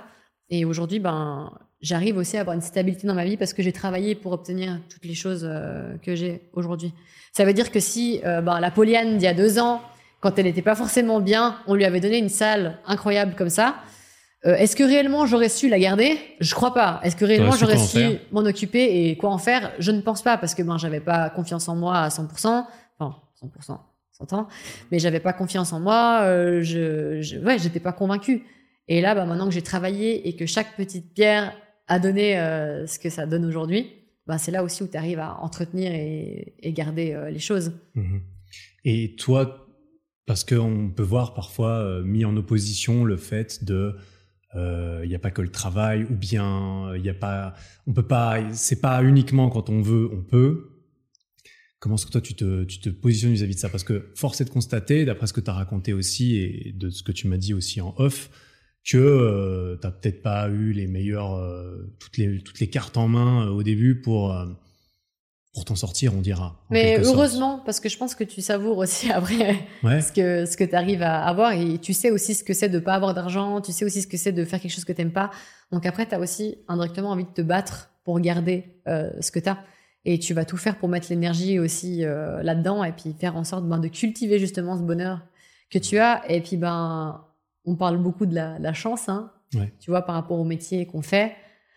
Mais en fait, il y a quand même, je pense, une énergie de base. Il y a quand même un travail qui a été fourni au tout début pour bah, créer cette chance-là, en fait. T'inquiète, j'aime penser que c'est le cas en ce qui me concerne. En oui, voilà, justement, on, va, en a discuté en parallèle. Mais le, le, fait que, ben oui, aujourd'hui, tu vis de ta passion, euh, t'en vis certainement très bien. Euh, c'est aussi parce qu'au tout début, il y a eu un travail quand même acharné qui fait que bah, aujourd'hui, bah, tu récoltes aussi euh, ce que tu as semé. Et heureusement, je trouve que c'est valorisant justement de pouvoir te dire, mais waouh, grâce aux efforts que j'ai fournis, aujourd'hui, ben, je fais un métier que j'aime, euh, j'ai du temps, je fais quelque chose de passionnant je vais voir des gens, je leur pose des questions sur leur vie. Et, euh, ah, tu parles de moi là Oui, voilà. Et c'est incroyable, c'est incroyable, je vis de ça et, et, ça me fait vibrer. Mais tu as dû quand même créer euh, cette base pour pouvoir euh, bah, arriver à ça. Oui. C'est pas venu tout seul. Ah bah non, en tout cas, personnellement, moi j'aime penser euh, clairement que c'est grâce à ça, grâce au fait que j'ai trouvé ça dur. Oui. Peu importe le point de référence de c'est dur, on a tous des chemins différents. Moi, j'ai pas l'impression d'avoir eu un chemin particulièrement désavantagé, tu vois. Mm. J'ai eu mes difficultés, j'ai eu mon adolescence, j'ai eu tout plein de choses. Bien sûr. Euh, il n'empêche que là aujourd'hui, j'ai pas l'impression qu'on m'ait qu'on nécessairement donné les choses et j'apprends, enfin donner les choses, donner une bonne partie des choses. Oui. Pour moi, le travail, les efforts, euh, remettre en question et prendre le contrôle du résultat autant que possible, c'est ma vie, c'est la base. Pour moi, c'est super important. C'est ça qui qui mais, mais d'un autre côté, c'est toujours plus difficile quand t'as pas l'impression d'avoir peut-être été dans une situation particulièrement euh, désavantagée, euh, de te dire que euh, c'est entièrement mérité. Après, ton, je vais ton, pas dire c'est pas c'est pas juste ou quoi, parce que je pense qu'on est quand même responsable de nos choix. Donc, je pense aussi, ouais. j'étais très jeune quand il m'arrivait certaines choses. J'ai peut-être pas pris la bonne route tout de suite parce que j'ai pensé bien faire. On n'est pas construit la même chose à- quand on prend des décisions à 14 ans, euh, 15, 16 ans, euh, que ah bah, maintenant à 26 ans, des ans plus tard. Donc, tu vois, bah, typiquement, on parlait de ça avant. Euh, toi, tu as commencé YouTube dans le but d'en vivre. Enfin, tu voulais en faire ton métier. Ouais. Tu savais que c'était quelque chose de passionnant. Moi, j'ai commencé YouTube parce que j'ai mis une vidéo qui a fonctionné. Ouais, ouais. Tu vois, donc je veux dire, c'est. Oui, euh, toi, t'avais 20 ans, moi j'avais 27, c'est très, Ouais, très 19. différent. même, tu À vois, 19. donc, euh. Et euh, bon, on n'est pas un an près. Mais euh, c'est euh, c'est vraiment que j'ai. Moi, il y avait aucun but réel derrière. J'ai vu que ça faisait kiffer, que ça, ça plaisait. Donc, du coup, je me suis dit, bon, bah, vas-y, on continue. Et puis, on regarde ce que ça donne. Et puis après, en fait, tu te prends au sérieux. Euh, et puis, t'attires après aussi des marques qui s'intéressent à toi. Et au tout début, bah, quand t'es jeune, bah, si je reprends l'exemple de la moto, première marque de moto qui me contacte, oui, on aimerait t'offrir euh, 1500 balles d'équipement. Ah bon? Mhm. Pardon, genre euh, moi, on me donne de l'équipement. Enfin, pourtant, enfin, je suis personne. Je veux dire, euh, enfin voilà, je fais juste des vidéos, je partage ce que j'aime et puis on, me donne ça. Donc on a l'impression que ben oui, au niveau du matériel, c'est énorme, mais c'est vrai qu'après sur l'impact qu'on a, le, taux d'engagement et puis ce qu'on est capable de faire avec la, la visibilité, ben on se rend pas compte qu'en fait c'est pas grand chose en fait au final. Et moi, je me suis retrouvée à un moment où j'étais submergée parce que ben j'avais des marques qui me donnaient des choses et qui voulaient énormément de contrepartie. Mais moi, en fait, ça me faisait pas vivre. Du coup, ben, j'ai pas su, comme toi, bon, de- déjà de par mon jeune âge, de par le fait que je pensais même pas forcément faire un métier, j'ai pas su mettre de limites. Et je me suis très vite fait euh, bouffer, hein, si on peut dire ça, par justement l'emprise des marques. Et il y a euh, beaucoup de marques qui parlent très mal, euh, enfin qui te traitent très mal, pardon. Mhm, mhm. Et moi, j'ai été confrontée à des personnes qui m'ont vraiment pff, craché dessus, enfin, je veux dire, pas respecté. Et ça, c'est terrible. Quand tu as 20 ans, tu, tu sais pas t'imposer face à ce genre de situation. Ouais, j'imagine. Et c'est d'autant plus euh, admirable, je trouve. Et, et, et, et c'est aussi pour ça que je voulais avoir une discussion avec toi, de toute façon, euh, ici même, euh, en dehors. Parce que je trouve ça justement euh, bah, impressionnant et admirable, comme j'ai dit. Bah, tout ça, Ouais, ça t'est arrivé. T'as peut-être pas eu l'impression que, que t'as eu, t'avais les capacités de, de le gérer, etc. Aujourd'hui même, tu laisses une bonne partie de ça de côté. oui, Tu t'es construit, justement, tu as, eu envie de te reconstruire, comme tu l'as dit, de laisser des choses de côté, de repartir de zéro pour trouver justement peut-être des fondations sur lesquelles tu peux plus te reposer Solide, en sachant que oui. ah mais en fait euh, maintenant si je suis fier et que je peux aider les gens c'est parce que je l'ai fait moi-même je sais d'où ça vient j'ai pris le contrôle un petit peu de cela j'ai pris la responsabilité en tout cas de de certaines choses que je peux faire et c'est là aujourd'hui où tu as l'air euh, j'ai l'impression d'avoir euh, en plus tiré des enseignements de, Oui, de cela et, qui- et d'avoir combattu autant que possible certains démons, notamment euh, les démons liés à ah il y a tous ces gens que je connais pas qui me disent comment je devrais être, il y a tous ça. ces commentaires anonymes, il y a ma relation avec mon corps, il y a mon environnement euh, quand, quand Ah, il y avait beaucoup quand- de choses en même grandi. temps, hein, il y a toutes ces forces qui à- te tirent oui. dessus et sûr. toi au milieu de tout ça, tu es censé essayer de, de te construire un peu et de te, de te trouver bien et on a tous oui. notre propre justement expérience vis-à-vis de ça. Toutes les personnes qui écoutent, on a tous notre propre chemin de construction personnelle, Exact. notre environnement, etc. Mais je pense qu'il faut pas laisser le passé dicter le présent, en fait. Parce que c'est là, en fait, où on, où on fait un peu fausse route, parce qu'on on- on est victime après de, de son passé. Et je pense qu'on devrait se servir de ça comme un moteur, plutôt que comme quelque chose qui nous empêche de faire des choses. Oui, je fais pas ça parce que j'ai vécu ça. Moi, j'étais clairement comme ça au début. Je me Ouais. disais, ah oui, mais j'ose pas parce que, en fait, j'ai vécu ça. Et puis, du coup, comme lui, il a dit que j'étais comme ça, ben, Hmm. et en fait, tu te laisses trop influencer par ça. Et d'être dans la projection, c'est bien, mais il faut aussi justement revenir à, à cet instant présent. Et je pense que le sport, c'est quelque chose que je pense que tu ressens la même chose vis-à-vis de ça. va, on va s'entendre. Ouais. Ça te permet vraiment d'être dans le moment présent. Et ce fameux 12 avril où j'ai pris ma paire de running pour la première fois pour aller courir, je crois que j'ai jamais autant été dans l'instant présent. J'avais tellement mal partout. Euh, je me suis dit, waouh, mais c'est fou quand même. Je fais, ça fait quand même six ans que je fais de la muscu et je souffre comme ça sur un 6 km. Donc euh, voilà. T'inquiète, j'ai eu la même euh, réalisation quand j'ai commencé à courir en novembre euh, dernier. Donc euh, je vois un petit peu ce que c'est. C'est ça. Et de nouveau, tu vois, ce qui est fou, c'est que ben, j'ai de nouveau ce quand même ce besoin de, de, ben, de me mettre un challenge où ben, j'ai fait un premier trail, là du coup, un petit 29 km un petit 29 km avec dénivelé de euh, 2000 presque. 2000 ah bah, C'est vraiment pas si petit que ça, quoi. Ouais, bah truc. oui, euh, c'était, mais c'était trop bien. Enfin, franchement, j'ai, j'ai vraiment aimé l'expérience et puis ben. T'as pris goût, ça y est. Euh, ouais. T'es mordu. Euh. oui, là, je pense que je suis mordu pour les cinq prochaines années. Après, cinq prochaines, ça y est, tu sais on verra. J'ai des cycles de 5 ans en général. Donc, on verra ce que je fais dans 5 ans. on refera une interview du coup. on verra toi où t'es. On verra un peu. Bah, et moi où je suis. Mais non, du coup. d'une montagne probablement. Peut-être. Hein, peut-être tous les deux, on sait jamais. Je vais peut-être. Euh, on sait jamais. Aussi. On sait jamais. Mais euh, non, du coup, ben là. Euh, ben, Qu'est-ce que tu trouves dans le trail là aujourd'hui? Ben justement, c'est un sport qui est aux antipodes du bodybuilding. Justement, c'est à l'opposé. Est-ce que c'était pour t'enfuir en quelque sorte du bodybuilding Quitter cette réalité-là, ouais. Et je tout ça, ou est-ce que c'est parce que c'était juste quelque chose en soi qui te Non, quitter, quitter cette réalité et puis surtout, ben le bien que ça m'a fait en fait d'être connecté à la nature, à moi-même, à mes sensations, à mes ressentis, parce que ben oui, quand on utilise tout son corps pour monter en un sommet, on sent tout son corps. On le sent très différemment de. On le sent très différemment, et ce que j'ai trouvé fou aussi, c'est la capacité d'adaptation euh, du corps. Euh, j'ai perdu 10 kilos depuis que je me suis mis à courir, donc euh, et c'est la première fois que je perds du poids et que je suis absolument bien avec ça qu'il n'y a pas justement, euh, comme j'aurais pu le faire dans le passé, et que le bodybuilding a un objectif de maigreur ou de contrôle absolu. Parce que là, tu perds du poids, mais euh, on va pas se mentir, euh, c'est justement quand tu fais de la course et du trail, tu vas peut-être perdre perdre un peu de masse musculaire dans le haut du corps, tu peux perdre du gras, oui, etc. Bien sûr. Mais le physique du trailer ou de la traileuse, c'est l'exact opposé de la bodybuildeuse ou du bodybuilder. C'est ça, et en fait, et ça, t'as réussi à te détacher de ce. Oui, parce que je me suis dit qu'on avait le corps qu'on méritait aussi et que ben si mon corps il avait envie de peser 50, euh, 60 ou 70 kilos, c'est qu'il en avait besoin. Donc euh, j'ai en fait simplement décidé de faire confiance à mon corps et de me dire merde en fait si j'ai faim je mange. Euh, ben bien sûr moi je mange sainement dans le sens j'estime ce qui est sain, mais je mange à ma faim et j'ai plus envie d'être dans cette privation tout le temps parce que c'est un peu punitif en fait au bout d'un moment de te dire oui mais toi t'as pas le droit de manger ça puis si tu manges ça tu vas grossir enfin de nouveau t'entretiens ce schéma de pensée négatif et je me suis simplement dit, c'est quoi Laisse ton corps vivre en fait. Tu t'en fous. Et c'est fou parce que ben là, je suis en train de revenir à mon poids de d'équilibre en fait, sans me prendre la tête. Et la capacité d'adaptation du corps justement, ben je m'entraîne régulièrement et mon corps progresse, s'adapte et en fait, je prends de plus en plus de plaisir à, à faire ce que je fais parce que ben j'ai de moins en moins de douleurs que je pouvais avoir au début. Et en fait, c'est tellement une liberté de mouvement la course. Parce que oui je fais du trail mais je fais aussi du, de la course à pied à côté pour m'entraîner hein. mais c'est tellement une liberté de, de mouvement euh, t'es juste là avec toi-même et tu cours quoi. Il y a rien d'autre que juste toi ta tête et ton corps et le corps et l'esprit pour moi sont vraiment liés.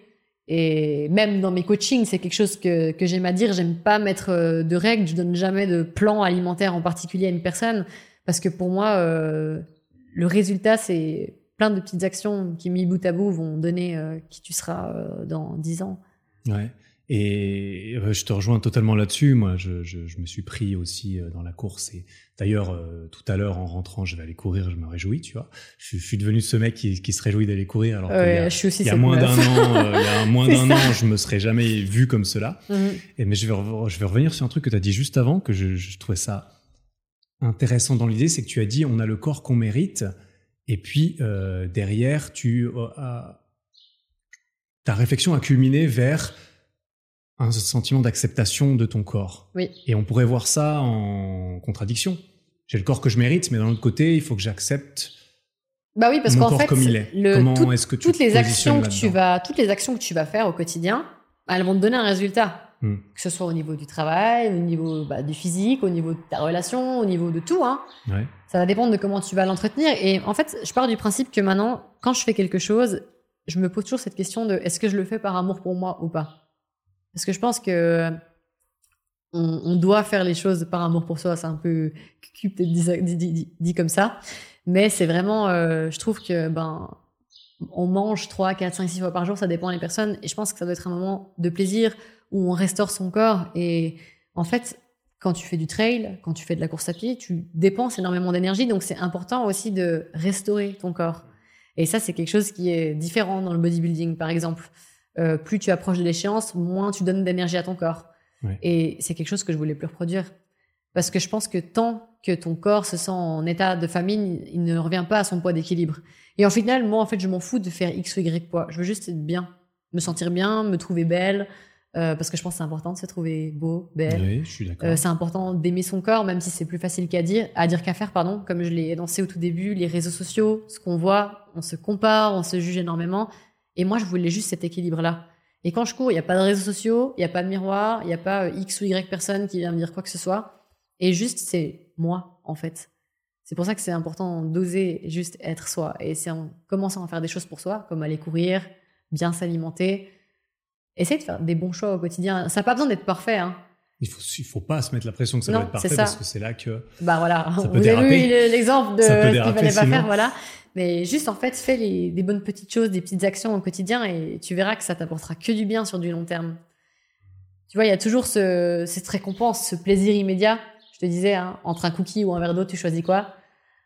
Ça va dépendre, mais euh, là, je prendrais les deux, euh, pourquoi pas. Oui, pourquoi pas, mais si tu devais n'en choisir qu'un, bah, c'est tout dépend le contexte. Là, là, je prendrais bien, je prendrais le cookie, je pense, pourquoi pas. Mais tu vois, si tous les jours de ta vie tu consommes un cookie, dans 10 ans, tu n'auras peut-être pas le même résultat que quelqu'un qui, ben, tous les jours, euh, s'est hydraté avec de l'eau. Donc, c'est sûr que sur l'instant, boire un verre d'eau, ça n'apporte rien.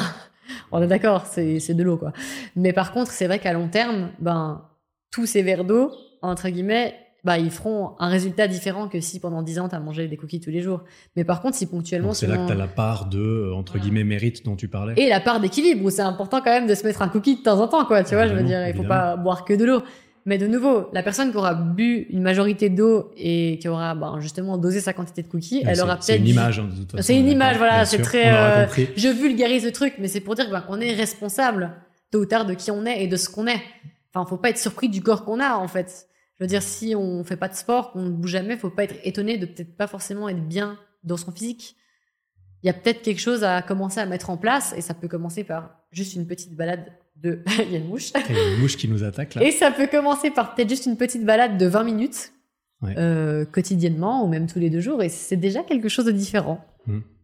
moi, je te, je te rejoins là-dedans. C'est autant, autant je trouve que c'est important de personnellement de me responsabiliser pour euh, mon corps, de, euh, de ce qu'il devient, de ce qu'il est, etc., et d'en prendre une part de responsabilité, autant c'est important d'être capable de faire cette, ce discernement dont tu as parlé, de, de, le faire par amour, par amour propre aussi, par amour pour soi, et, euh, et de trouver l'équilibre là-dedans qui nous va bien en essayant d'étouffer certaines choses qu'on peut entendre, certaines visions, certains, certains Ouais, certaines visions déformées de la réalité, comme on peut les trouver autour de nous, notamment euh, sur Internet. Bien sûr. Pour essayer de se former sa propre, son propre idéal. C'est ça. Mais quand même en gardant euh, en main le, en gardant en main le, les choses qu'on a en main. C'est-à-dire, comme tu l'as dit, c'est une image.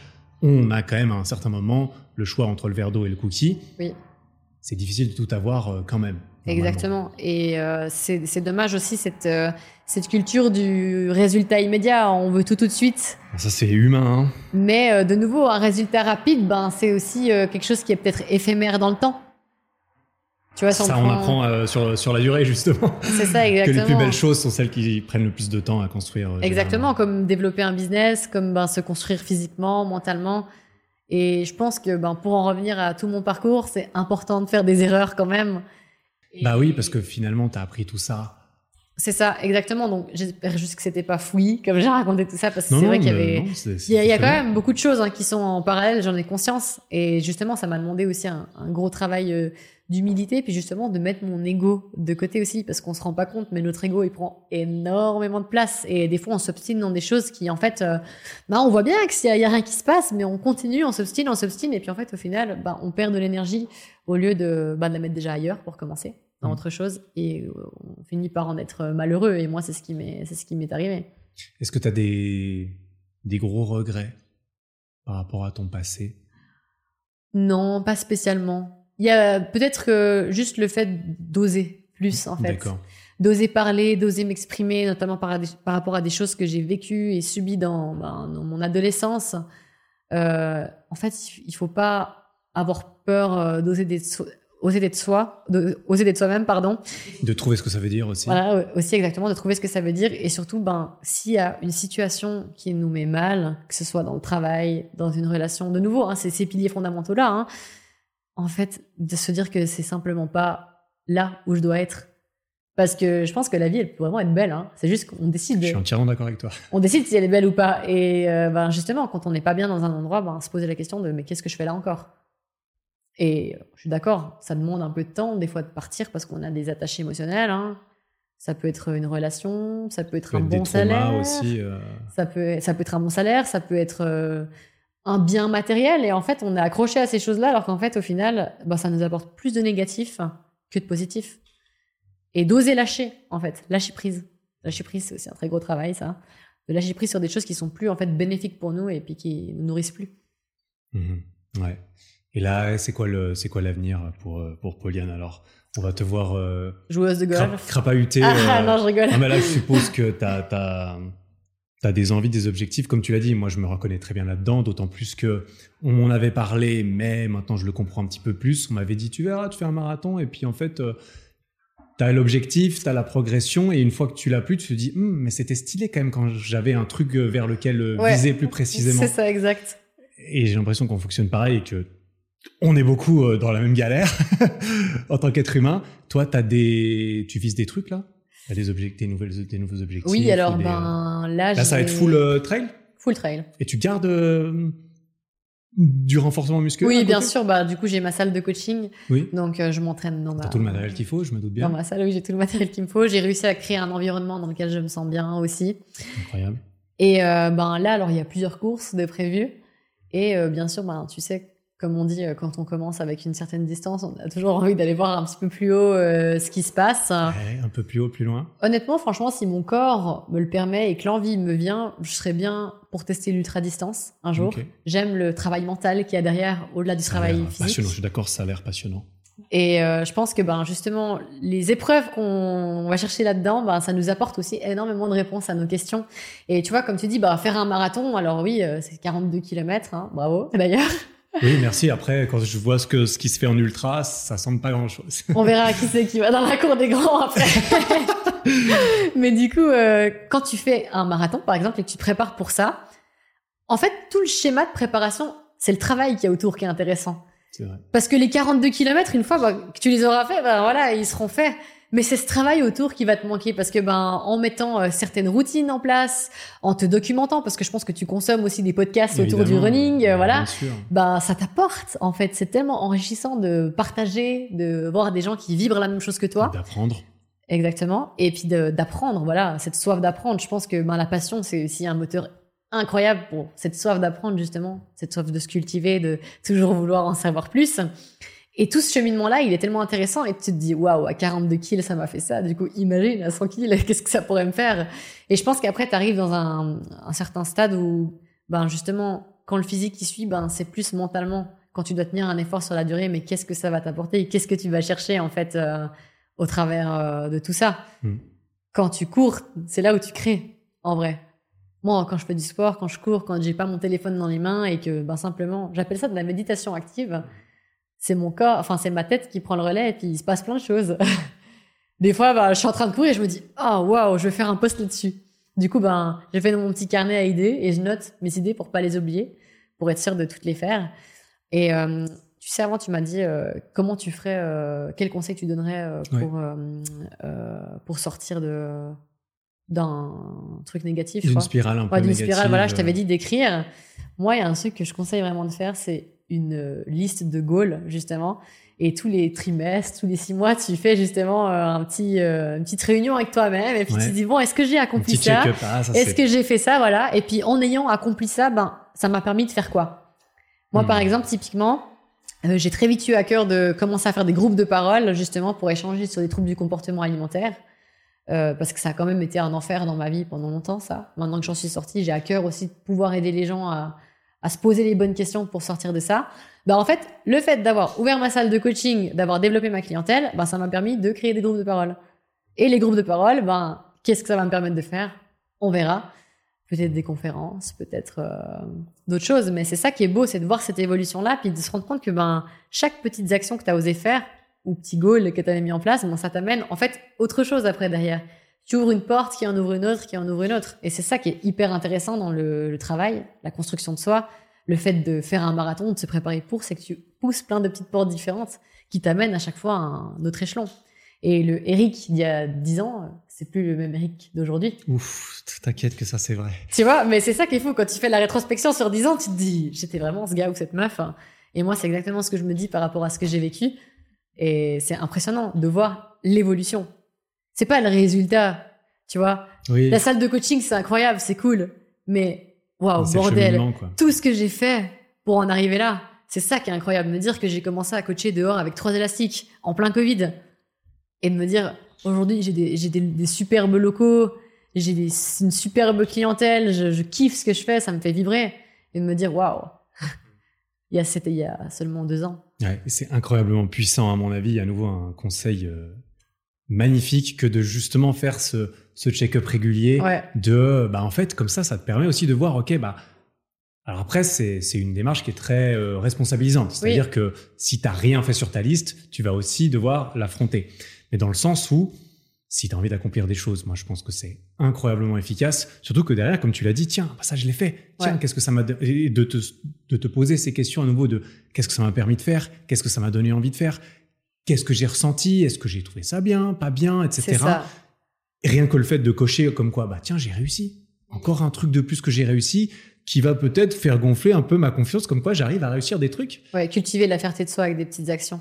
Exactement. Et c'est ça aussi, ben, toi, comme tu dis, tu es face à ce que tu n'as pas fait, mais est-ce que c'est toujours ce que je veux? Exactement. parce que... un putain de bon point à préciser, c'est que ce que j'ai envie il y a 5 ans, peut-être ben qu'à un moment donné, ça fait plus de sens et qu'il faut peut-être pas c'est ça, exactement. Quand j'avais 12 ans, je voulais être chanteuse à la Star Academy. Ouais. je peux te dire que ça a bien changé, tu vois. Donc c'est ça qui est rigolo, c'est de voir que les envies changent aussi, ben, de par les actions qu'on fait. Moi, au mois de novembre, tu m'aurais dit qu'au mois d'avril, j'allais courir. Je t'aurais regardé en rigolant.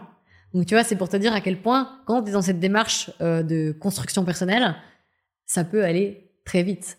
Et surtout quand tu es bien aligné, que tu as tapé juste, en général, ça ricoche et ça se fait, euh, ça se fait super rapidement et puis tout, est, tout s'emboîte. C'est ça qu'il faut se dire. Si tu es trop dans la résistance par rapport à un truc, comme j'ai dit tout à l'heure, c'est que c'est peut-être pas forcément le, le, bon endroit. Je dis pas, hein, il y a de la persévérance. Toutes mes sorties running ne sont pas roses. Hein. Il y a des fois j'ai mal digéré, il y a des fois euh, euh, ben, j'en ai trop fait et je suis fatiguée ou j'ai mal dormi, mais c'est pas pour autant que je me dis là à ce moment-là, ah, je suis pas au bon endroit, je dois arrêter. Ben non, ça c'est des difficultés de la vie qui sont normales, mais quand on a vraiment, je pense, à cœur de, de faire quelque chose et que ça s'aligne pas, c'est que c'est pas ça.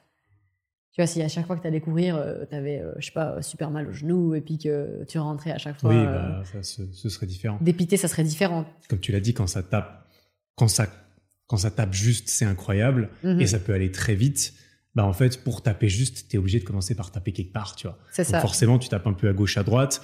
Tu apprends en réalisant, tiens, j'ai tapé un peu trop longtemps là-dessus. Tiens, peut-être que les championnats européens de bodybuilding, a posteriori, j'essayais de taper alors que c'était peut-être plus trop moi, ou, ça, ça n'avait pas été moi. Et c'est là que, bah, avec tout ça, tu as appris à taper un, petit peu différemment, à taper plus et à taper juste, apparemment. Oui. Et, et j'aimerais dire aussi un truc qui est super important euh, par rapport à. Parce que tu vois, ben euh, on vit tous les deux de ce qu'on aime aujourd'hui. Je pense qu'on est épanoui hein, dans ce qu'on fait. Euh, j'ai encore des difficultés des fois dans ma vie. Hein. Tout n'est pas rose et je, pense qu'on a, que c'est toute la vie ça en fait. Et ces difficultés-là, elles sont. C'est ce qui fait la beauté de la vie aussi parce que tu peux les relever ces difficultés aussi. Pour te faire faire des remises à niveau et c'est aussi aujourd'hui comment moi j'appréhende ces difficultés. Parce que ben, une difficulté que j'ai aujourd'hui, ben, peut-être qu'il y a deux ans, j'en aurais fait tout un fromage. Mais en fait, aujourd'hui, au final, ben, j'arrive à prendre avec plus de... Je suis beaucoup plus posée quand je prends une difficulté et je panique moins. Et en fait, ben, simplement, j'apprends à me dire, bon, ben, c'est là, comment on va traiter ça? Voilà, et pas partir dans tous les sens et, voilà, et accumuler les, les difficultés. Donc oui, aujourd'hui, il y a encore des difficultés, c'est normal. Je pense qu'on en a toute notre vie pour toujours de faire des, je crois, des petits check-up, voir où on en est, euh, qu'est-ce qu'on fait, qu'est-ce qu'on fait pas. Mais je pense que ben justement, plus, es, plus tu cultives cette fierté de toi-même en, en te faisant des petits défis sportifs, des choses comme ça, et plus tu arrives à être chill dans ta vie et puis à prendre les choses euh, plus posément. Et c'est là aussi où tu vois l'évolution. Ouais. Donc en gros, oser faire des choses, oser se poser des questions, oser se demander si c'est moi, si ça devrait être moi, si j'ai envie que ça soit moi, ce que mhm. je fais ou ce que je remettre un peu en question de tiens, mais qu'est-ce qui me définit aujourd'hui? Qui m'a défini aujourd'hui? C'est ça. Est-ce que peut-être je peux pas influencer ça? J'ai l'impression que ça résume un petit peu aussi ton. Exactement. Le, le jour où ça a vraiment changé dans ma vie, je me suis vraiment posé cette question. Je me suis regardée et je me suis dit mais est-ce que c'est vraiment ça la vie que tu veux? Et c'est là où j'ai pris les choses en main. Et, ensuite, il a, fallu euh, faire, il a fallu faire des actions. Oui, ensuite, il a fallu faire beaucoup d'actions. Mais voilà, ça, c'est un autre chose. Faire, hein, bien sûr. Ça va pas sans action. Mais je trouve que c'est beau parce que je me souviens vraiment encore de ce moment-là. Et euh, j'étais couchée dans mon lit, hein, j'étais pas bien. Euh, c'était pendant le Covid. je voyais mon compte en banque fondre. les jours qui passaient et qui se ressemblaient. Et puis toujours rien. Et puis en fait, je me suis dit, mais alors oui, ok, il y a une situation qui est pas juste. On est d'accord? T'as pas été aidé, voilà. Mais par contre, tu es aussi responsable de rester dans ton lit là et de rien faire. Ça te coûte rien en fait de poster une annonce pour du coaching en extérieur. Et je l'ai fait. Et au début, bah il y avait personne. et après, il y avait deux personnes et c'était chouette. Et puis après, ben ça a parlé et j'ai continué, continué. Et tu vois, je me suis accrochée parce que j'ai vu que je faisais du bien aux gens aussi et que ça me faisait du bien à moi. Et c'est comme ça que ça a continué avec la persévérance. Mais il faut vraiment cette phrase de déclic de se dire non, mais en fait, c'est pas ça que je veux. Et je pense que la vie, elle a un plan pour nous, entre guillemets, et que ben, du moment où on fait des choses par amour et qui sont juste pour nous, il y a tout qui s'aligne. Hmm. Bah, je trouve ça, je trouve ça admirable, très cool. Je suis très content que tu aies pu partager euh, ces messages et ton histoire euh, aussi. J'espère que ça aura parlé aux personnes qui nous ont écoutés. Je, je pense qu'on peut tous s'y retrouver parce qu'on est tous des êtres humains qui ont des, peu atypique, hein. il y a pas mal de choix du coup.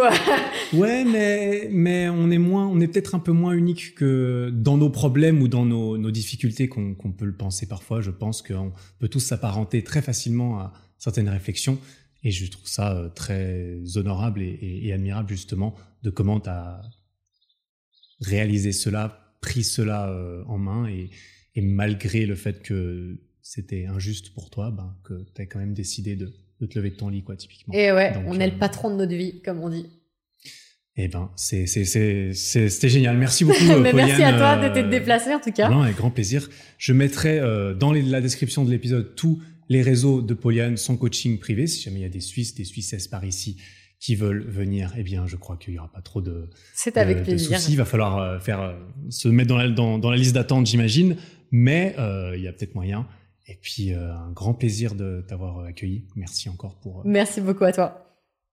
Bon, t'as officiellement atteint la fin de cet épisode. Félicitations Si le podcast te plaît, n'hésite pas à me le faire savoir en lui mettant 5 étoiles sur Spotify et Apple Podcast et en t'abonnant pour ne rien rater. Et ça, tu peux le faire là, maintenant, en sortant ton téléphone. Ça prend 5 secondes, tu vois. Merci beaucoup pour ton attention, j'apprécie énormément. Passe une belle fin de journée et à très bientôt.